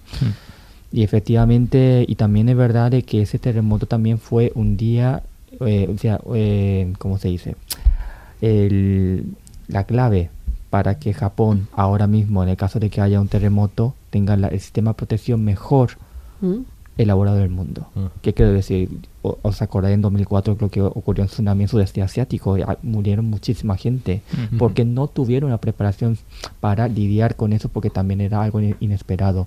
Pero Japón, a raíz de todo eso, del 23 en, en Kanto, pues eh, a nivel nacional tuvieron ese sistema de prevenir digamos, ese derrumbe de edificios, y ahí es como todo ocurría. Entonces, Japón, que todos los días, casi todos los días ocurre terremotos, porque de forma geográfica, pues ya sabemos cómo es. Entonces, ahí es, hay pocas víctimas. hay otra cosa de. Los edificios ahí son alucinantes. Claro. hay otra cosa que, que, yo creo que también trae el capítulo, que es mm, si está permanentemente en la serie estableciendo estas encrucijadas vitales en los personajes. ¿no? Está el de en Sunya, pues su relación con, con Hansu dispara su vida hacia otro lugar, la decisión de irse con Isaac hacia otro, hacia otro sitio, ¿no? hacia, otro, hacia Osaka, son esos momentos de decisiones vitales que cambian toda una vida, ¿no? Y en este caso, pues está el de Hansu, ¿no? Que te los compara también de alguna manera. Él era un chico eh, que iba a irse a Estados Unidos con, de pupilo de unos americanos, ¿no? Y su vida iba a cambiar y de ahí pasa, se trunca, claro, se trunca y, su vida es completamente diferente, ¿no? Y, y eso, como decíamos antes, en este montaje paralelo también tiene ecos permanentes, eh, porque también está Solomon, que está, parece como en ese momento de encrucijada vital, ¿no? que, está decidiendo qué, va a hacer, qué ser, ¿no? Que, por dónde tirar, ¿no? Mm. Y, que, y que a lo mejor las decisiones, sus decisiones vitales no son las de ellos, no están arrastrados por, por esa corriente de la historia que te, que te arrastra con fuerza hacia otros países tal, pero también tiene que decidir, ¿no? Sus dificultades son otras, pero a mí me parece también muy bonito como como en el pasado de Hansu muestra también ese, esas posibilidades que había, ¿no? que, se truncaron. Me parece que lo hace crecer muchísimo al personaje. Muchísimo, y, que, si aparece en siguientes temporadas va a ser otra Que deja de ser el personaje de Culebro en este que yo os decía. Deja, de, ser, deja de ser el personaje un poco plano que hemos visto De hecho, el, capítulo al final está dedicado a ti. Se pone para Aurea. Muy bien, sí me gusta. Me tengan en cuenta. Muy bien, vamos a hablar un poco, si queréis, de, algunos de los personajes que de los que quizá no hemos hablado tanto. Hombre, ya sabemos que, que son ya es, la, que vehicula todo el, todo el camino. Igual Solomon, ¿no? Es el personaje, yo creo, más interesante del que hemos hablado, igual un poco menos, porque, porque yo creo que es un personaje fascinante que yo creo que, que está perdido, ¿no? De alguna manera. O sea, me da- esa es la sensación que tengo. Y, y decía, y decía la- su creadora por ese corte que, que hemos escuchado, en el que, en el que, mm, este último corte, en el que eh, Sonja le dice, ¿tú crees que has tenido una vida difícil? Y entonces él le dice, Bueno. bueno, siempre estás con eso. Dice, yo ya sé que no puedo competir contigo en Claro. eso, pero tal. Entonces está esa confrontación permanente entre la vida de terrible de estos acontecimientos históricos de unas magnitudes que se nos escapan con las vidas de, de los coreanos jóvenes como tú, por ejemplo, ¿no? Mira. Como tú, Gabriel. Entonces, claro, competir, o sea, comparar eso es, es imposible, ¿no? Y yo creo que ese es un sentimiento, el de Solomon, que tiene de, de no puede competir con eso, pero él también tiene sus, sus propias eh, preocupaciones y sus dificultades. Sí, y su que son- derecho a y su tomar derecho a tenerlas, decisiones y a que serán más, cosas. más Claro. metafísicas o más de otro tipo, pero, pero también están ahí, ¿no? Y en esa confrontación yo creo que hay una dificultad, no sé, para, para ahí, para entenderse. ¿Tú qué Sí. piensas? Es que Solomon, no sé, es como un personaje, no sé cómo podría denominarlo. Es como que al final, al menos me consiguió caer bien.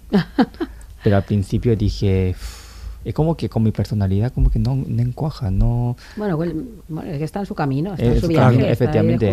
Pero también piensa que le han educado como para que Para el éxito. para el éxito, que Claro, tenga éxito, y una idea capitalista del éxito. ¿no? El éxito consiste en ser muy rico, tener un gran trabajo, Sí. codearte con el poder, tener trajes y tener cosas. De hecho, cuando se y era para confronta- descubrir que, pues que igual no, que esto cuando no se es, confronta ¿no? con Mozasu, con su padre, Mm, y le dice, y le dice, bueno, que él no quiere hacer ese tipo Mm. de cosas y que, y que va hacer otras, ¿no?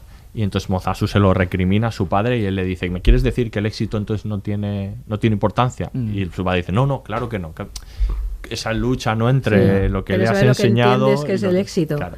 Claro, el éxito que es el triunfo en la empresa, Mm. en un mundo por otra parte completamente estratificado también a su Mm. vez, ¿no? Donde siempre vas abajo, arriba.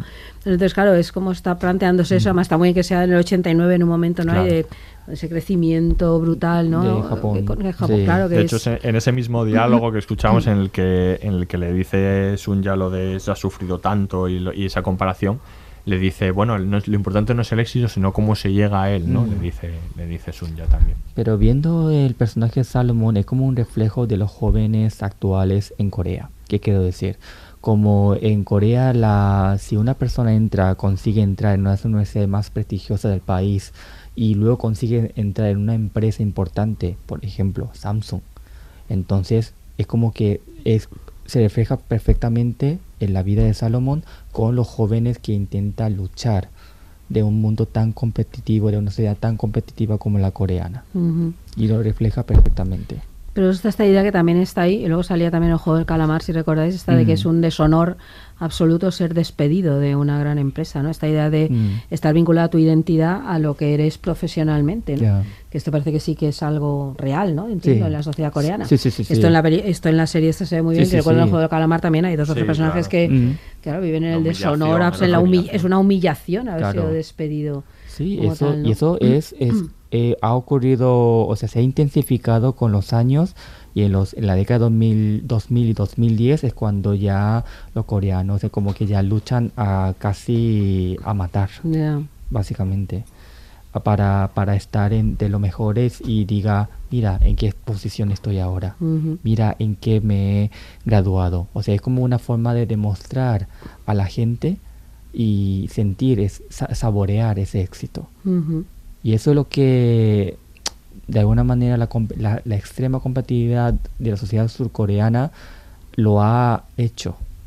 Porque el territorio coreano es súper pequeño. Claro. Y hay mucha, muchos habitantes.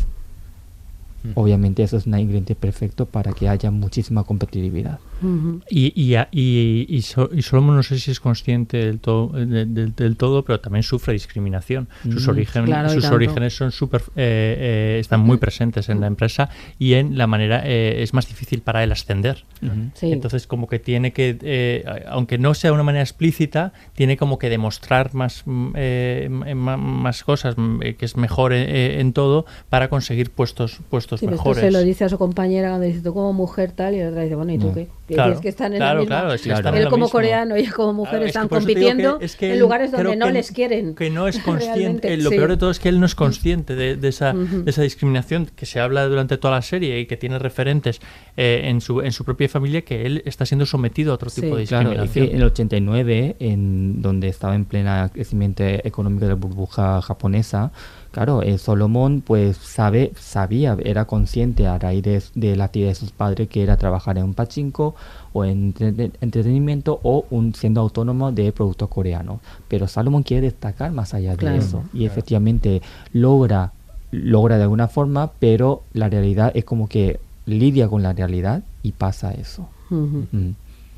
Sí, luego, bueno, luego eh, avanzando un poco, sí que hemos hablado de Hansu y de Isa, que sí que me gustaría preguntaros qué os parece, eh, porque luego está, es verdad que están los personajes de Mozasu, que es el padre de Solomon, y de, y de Noah, que solo aparece de niño, que ya os aseguro sin desvelar nada que hay mucho tema Me ahí. imagino, va- es un personaje a explotar. Y, y- y lo que vamos a ver en las siguientes temporadas va a ser muy interesante de Mm. esos personajes, que esa es un poco la generación entre medias, entre Salomón y tal, que no está explorada aquí todavía, Claro. pero es una generación muy interesante, que también con sus dificultades y su... Pero luego sí que os quiero preguntar qué os parece este personaje que va tomando relevancia de Hana, su madre también, que es la Mm. novia de, de Mozasu. Mm. Y, y qué os parece la, la aparición de este personaje, porque al final acaba teniendo mucho peso. Bueno, va tomando relevancia. No va tomando tanta relevancia. De repente, De es súper protagonista en el último episodio. A mí me sorprendió mucho. Tampoco me lo has desarrollado esto muy bien. A mí me sorprende un Sí. poco esto, ¿no? La relevancia que toma tan abruptamente en el, en el último episodio. Y me cuesta conectar. Es que Sí. creo que están tan bien contados el resto de personajes que en este, pese a que está en, esa- en ese momento tan trágico, a mí me cuesta más entrar. Y Sí. me molesta porque encima, esto, esto es un poco, suena mal, pero mira, está así. A mí me molesta porque estoy todo el rato deseando que ese personaje desaparezca para que Sí. siga el resto, el resto de la serie. Estoy de O sea, que acuerdo. el, el resto de la trama, que es la que me han venido contando y con la Sí. que yo he empatizado y quiero seguir este viaje. Y yo siento mucho su drama, pero chica, déjame a mí seguir con, y, ta- y también con lo que yo estoy es aquí. completamente de acuerdo también porque aunque es muy trágico lo que le sucede yo creo que tampoco acaba de encajar en lo que nos está contando la serie yo no le acabo de encontrar el engarce bien que Eh, en yo- todo esto que estamos hablando de la serie lo que va es que un Yo tengo personaje la de sensación ahí- de que si cuando Mm. hubo esa escena tremenda de la, de la señora que estaba a punto de firmar pero no lo firma Mm. y dice las verdades con una carisma importante, Ujú. yo creo que Hannah es como que la siguiente protagonista en la vida de Salomón para hacerle abrir los ojos y como que rematarlo. sí, sup- sí supongo que va por ahí. Mm. pero igual tampoco hacía falta este personaje así no es como Yo es que es verdad es que entra de manera muy abrupta es que de pronto es importantísimo. Todos alrededor de su cama todas las generaciones todos los personajes centrales y dices mm, ¿Qué ¿cómo hemos importancia tendrá ¿Cómo esta hemos chica? llegado aquí no es muy Sí, eso. principalmente no, no, no, no me lo habéis preparado bien. O sea, Exacto, no me no lo habéis cocinado bien para que yo llegue al final Sí. eh, eh, entendiendo esa reunión y, y- Sí. y- y uniéndome a ella. O sea, quiero decir, me, me siento perdido en, en Sí, esas secuencias. sí, sí, sí. Sí, yo habiendo leído el libro, yo creo que está mal contado. O sea, quiero decir que es ma- en el libro es, es importante, es importante y claro, al ser cronológico se va desarrollando todo esto. Y aquí yo creo que no han, es, es muy abrupto y no han contado lo suficiente ni lo suficientemente bien, porque esa parte del pasado de Dios cuando son niños a mí me parece lo más cliché de la, de la Sí. serie. Sí. Esa niña que le Ay, la pervierte, niña que rebelde, le lleva y a robar en la roba, tienda. tal, ay, Sí. por Dios, cliché, Es cliché. como un Ya. poco Sí, cliché. Y una entonces yo creo que no. No, y sobre no- todo no es que desentona mucho con Sí. todo, todo lo demás. Sí. Pero y, bueno y bueno, luego poco más, ¿no? Está el personaje, este sí que me llama la atención, el personaje de Naomi, que es la chica japonesa que trabaja en la, en la empresa. Ah, bueno. Que está utilizado un poco también para hablar de la discriminación dentro de la empresa, ¿no? Y de cómo y, de cómo ella es que no es reconocida de alguna manera, ¿no? Sí, Por, solo por lo ser que- por lo mujer. que hace, por ser mujer, Mm. ¿no? Siendo... Pero sí, bueno, pero también no- aporta una mirada sobre Solomon. Yo Sí. creo que es importante. Porque le, bueno, le ve bailar, le ve, yo qué sé, Sí. hace- tiene ahí una mirada distinta. Alguien que podría es- entenderle, ¿no? Solomon, pero pasa que, en fin, está es atrapada también, creación original en el de la discurso serie, del éxito. personaje. Yo te diré de todos modos que los tres personajes que más me gustan son Sonja de niña, Sonja de, de, de mayor y Sonja de, de, de joven. Decir, están tan Ah, bien construidos. también. Sí, es, que, es que como niña me encanta ese personaje. Eh, Ah, y qué actuación. Es que la actuación, sí, Sí. sí, hablo de la actuación. Sí, Quiero sí, decir, sí. Es que están muy, muy, muy bien construidos los Mm. tres independientemente. Sí. O sea, quiero decir, no desentonan. A veces pasa sí. esto, ¿no? Que se. Que se Lo vas a eh, decir tú, la, la- la actriz de Sorja de mayor, que se llama de, de anciana. Eh, Yoon Yo-jong. Ah, Pues sí. no me atrevo a decirlo. que- Muy bien. Ganada- gana- Ganadora ganadora del de- Oscar, del Oscar por sí. Minari. Minari. Sí, sí, sí, Ella justo acababa de rodar eh, Min- eh, Pachinko y a la semana siguiente ganó el Oscar. Muy bien. Pues no está mal. Para, No, o sea, no, no, no. eh, se, le pre- se le prevé una carrera estupenda. sí, sí. Pero está muy bien construido y aparte, Sí. y aparte quiero decir, toda esa Sonja de niña, eh, de niña ya es una niña diferente porque a su padre muchas veces le acusan de que le consiente, de que le Mm. consienten demasiado, Sí. ¿no? Ella toma la iniciativa en muchas ocasiones. eh, tiene eh, gestos afectuosos que Mm. tú antes decías que no son muy comunes y ella a veces le, le toca reprimirlos y otras veces no puede reprimirlos. A Creo que toda la construcción de la niña A me mí lo que me, me- me sorprendió mucho de que el padre, claro, porque consiguió tener a, a niña y le dio todo el amor. Y también quería que fuera, digamos, alguien grande, eh, eh, alguien, digamos, eh, que tenga educación y todo eso. Me sorprendió mucho de que la madre diga, esa educación es que no sirve para nada, ¿eh?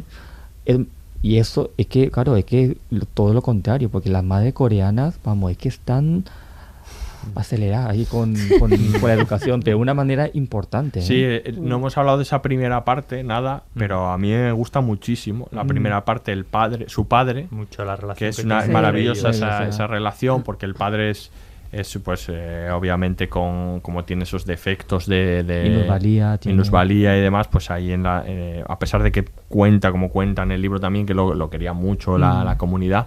Pero, pero que es, es- es muy bonita la relación que establecen y, Sí. y también tienen un personaje que es también original de la, de la serie, que es este pescador con el que, que al final acaban castigando el, Mm. el ejército japonés. Sí, solo por que me- cantar.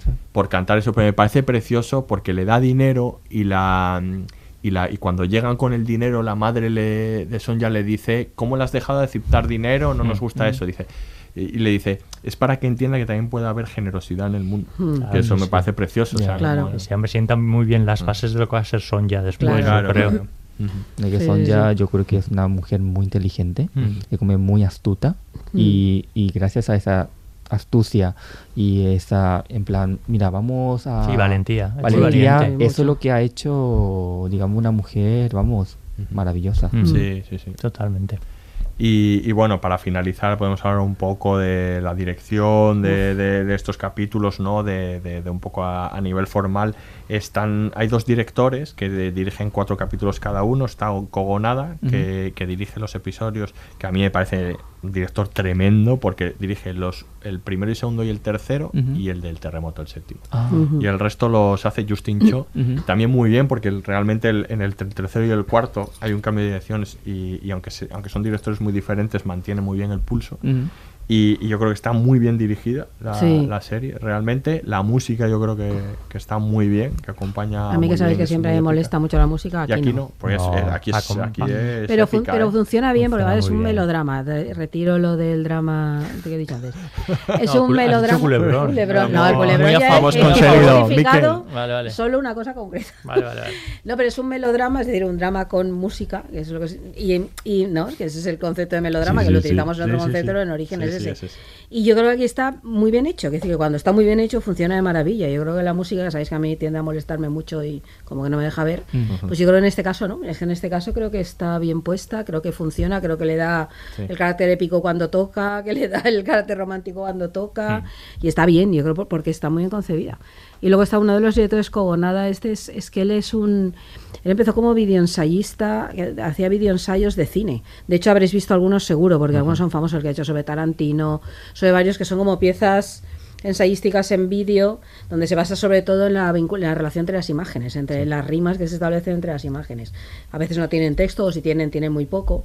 Entonces yo creo que esto se nota mucho en su manera de dirigir esta, este juego constante con las metáforas visuales, con lo del montaje paralelo que decíamos todo el rato, las rimas que establece entre objetos, movimientos de cámara, que también hay muchos, tiene muchos así, o el montaje, todo ese tipo de cosas, yo creo que se nota mucho en una personalidad de un tipo además que sabe muchísimo de cine, que sí que es un experto en cine en historia del cine como tal, y yo creo que se nota mucho eso. Bueno, está muy cuidada la serie. Está No, el trabajo puesta en escena.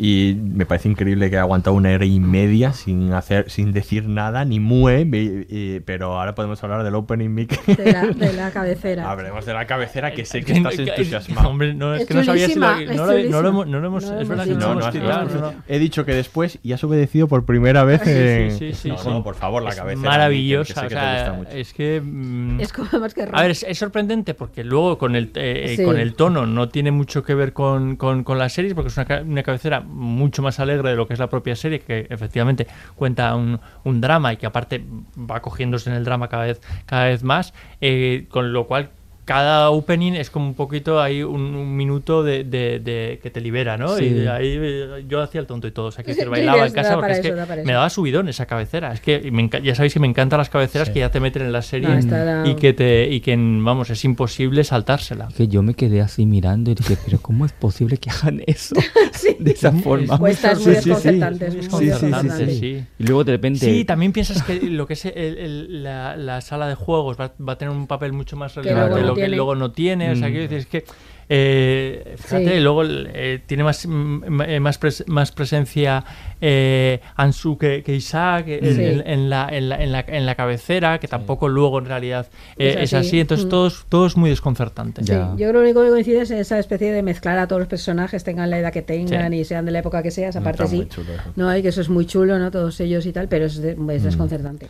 Que pasa es que Pero es muy guay, chula, ¿eh? muy no guay, puedes dejar sí. de mirarla, y no, es muy bonita. música. Sí, Sí, sí, luego- sí. bueno, luego obviamente en el, en el 7, porque no entra, no, no hay cabecera. hay cabecera. Y en el 8 cambian la Sí, cabecera. sí, sí, es sí, diferente, sí, sí, que sí, también sí, que sí, está muy bien ese cambio. Sí, Sí. es otra- Y es otra- Así es. después decía. Suhyu que, que ella es una fanática de las cabeceras y que siempre en sus shows, eh, bueno, claro que no lo hemos dicho, pero ella ha hecho previamente, sorprendentemente ha hecho series como, guionizado series como La Cúpula, eh, de Terror, la primera temporada de The Terror, de la que también es productora ejecutiva y en ella sí que Mm. Hicimos un podcast. Hicimos Sí, un podcast de, de Pero esa. no me acuerdo del opening de The Terror, ¿sí? No, no, pero e- ella lo que cuenta es que ella no, no ha sido showrunner, aunque Ah, en vale. The Terror sí que era la Que había productora trabajado en ejecutiva. series donde había cabeceras de mierda y ella No, ha dicho, voy a hacer una cabecera de No, puta ella dice madre. que siempre Voy a que plan- aquí. Ella dice que siempre que plantea una serie, que siempre hace la, escribe la, la cabecera, la guioniza la cabecera, Claro. pero que nunca ha entrado Claro, ninguna. estaba pensando y en que la esta vez dijo y- que, que, que tenía que entrar la bien. Cabecera eh, sí o sí. Ole tú. Y, y que y de hecho la, la canción original iba a ser Out of Time de The Rolling Stones, pero no, no se pudo Los derechos. por los Sí, derechos. de los Y-. Que Apple tiene y mucho dinero, pero no esta que- tanto. Que, yo la prefiero, la verdad. Me Está parece, bien, era me parece genial, que, está que está genial. Está... Y me encanta que luego haya esa última versión. Además era muy colorida eh, la cabecera. Sí, sí. Eso me ha sorprendido. No, mucho. es que todo es el tono, es, no es el tono de la serie para nada, Sí. no es eh, no- ni el ritmo ni nada, porque luego tiene un ritmo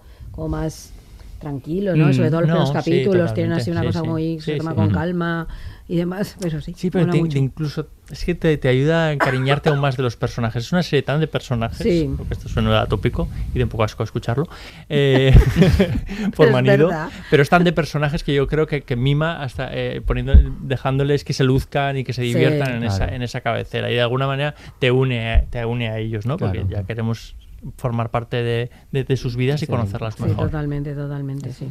Y bueno, eh, para acabar, la serie supuestamente la idea era que, te- es que tenga cuatro temporadas. eh, ya sabemos que está renovada para la segunda Muy temporada. Wow. Nos ¿Qué- alegramos mucho. ¿Qué esperáis de, de, de ella o qué, qué os gustaría que, que contase más? Que, Hombre, por dónde apunta muchas cosas, ¿no? Hay personajes ahí, el hijo, ¿no? Yo creo, ¿cómo se llama? El padre de Solomon, yo creo que merece- Mm. padre Solomon Yo quiero saber... Y este sobre hombre- todo el, el hijo de Ay, claro, el este... Noah, que es el hijo Noah. Sí, de verdad, a mí eso Noah es el hijo de Hansu y Sí, ella. me quedó que la duda, Lo que hemos visto Claro. último es Sí. el de niño con que se encuentra con, con Hansu por la Sí, sí, calle. ¿no? Lo del atajo, eso es muy importante, atajo. ¿eh? que le Eh, dice sí, sí. que, no, uti- que no utilice el camino largo, que vaya por el que vaya atajo. por el atajo. Que la- está claro que el atajo no lo va a llevar a un buen camino, porque ya nos han anticipado que no tuvo un final eh, bueno, con lo cual ahí ya nos han... Yo solo espero que la siguiente temporada tenga la misma calidad que ha tenido la Eso primera, es. porque ya bien. sabemos que normalmente que lo que pasa con las temporadas... Sí. Hombre, yo creo que lo que pasará es que nos sorprenderá menos. Esto nos pasa siempre. Mm. Claro que ahora la serie nos ha sorprendido mucho, nos ha pasado con otras, ¿no? Que claro, cuando son así tan bien hechas, pero que, que no Mm. pasa nada, si no nos sorprende tanto. Que, que Mm. esté muy bien hecha, que si ni siguen la línea, pues yo creo que Bueno, esto que te va a gustar, Aurea, dice, dice Suhyu, que ella, que es una enamorada de la cinematografía y de la historia de la cinematografía, dice que, que le gustaba también lo de los contrastes de, de hacer el montaje paralelo, porque podía usar diferentes estilos visuales para diferentes Mm. épocas y que tiene idea de que, de que cada época que vaya a contar tenga un estilo diferente. Ah, y, y dice que, que no puede, dice, no puedo esperar a, a ver cómo podemos traer algo de la novel back de los 60 para contar está los mal. 60. Sí, pues esta la salió muy copoliana, ¿no? Muy, muy copola, muy Sí. el padrino, muy el montaje paralelo, cosa Sí, muy sí, bueno, su referente es el padrino- es el padrino clarísimamente Claramente. en esta primera temporada, pero es Tiene mucho de ópera, tienes razón. Es muy o sea, montaje operística. operístico. Sí, es muy Eso lo hemos dicho y es verdad. Sí, Ahora sí. nos vas, a, nos vas a dar mucha rabia porque vas a estar todo el rato, como has has leído el libro, sabes lo que va a pasar en las próximas temporadas. voy a dar O sea, por yo saco quiero ya las tres temporadas porque nos vas a dar por el saco un montón. cambiarán Con cosas, ya y veréis entonces, cuando pero- se vea, ya veréis. Cállate. Ya eres empezado con el juego de tronos, déjanos ahora en paz con. Todavía no he empezado y ya me... leído el libro. ya, sí, sí, seguro que sí. Muy bien, pues a ver si nos enamora y volvemos aquí y lo sí. contamos. Eh, tenemos mucha fe a esta serie, sí. Pues nada, Gabriel, muchas gracias por. Muchas gracias y espero que con la crítica que he recibido eh, pueda estar en los Emmys en este Ah, pues año. Sí. Yo lo deseo y sobre todo quería acabar, digamos, gracias ah, por esta invitación. También quería decir de que eh, a raíz de eso puede, la gente puede imaginar de que, ay, los japoneses que son malos. No, los japoneses no, ma- no No, son claro malos. no. Los malos son, son aquellas gen- personas que no son honestos con la memoria histórica y con la realidad que ha ocurrido y que hay que saber pedir perdón. Muy bien. Ya está. Genial, Nada, ma- maravilloso, maravilloso. Gabriel. Os, te- os animamos además a, os sí. animamos además a seguir a Gabriel en su, en su blog, en su podcast, a leer sus Muchísimas libros. gracias. Nada, Aurea y Miquel. eh, Ha sido un placer. Nos vamos, a- nos vemos en el siguiente. Está, hacía mucho que no hacíamos, habíamos, habíamos hecho solo una de Apple, hemos hecho ahora con esta la segunda. Y, a lo hemos mejor, cogido- y le hemos cogido el gustillo. y a lo mejor cae otra, ¿eh? A lo mejor cae sí, alguna a lo otra. mejor hacemos otra. Muy bien. Pues aquí se despide el Laboratorio de Investigación de Series, el único podcast serífilo que no juega al pachinko porque se lo gasta todo en series. Hasta la próxima. Laboratorio de Investigación de Series, un podcast de David Brieva, Aurea Ortiz y Miquel Labastida.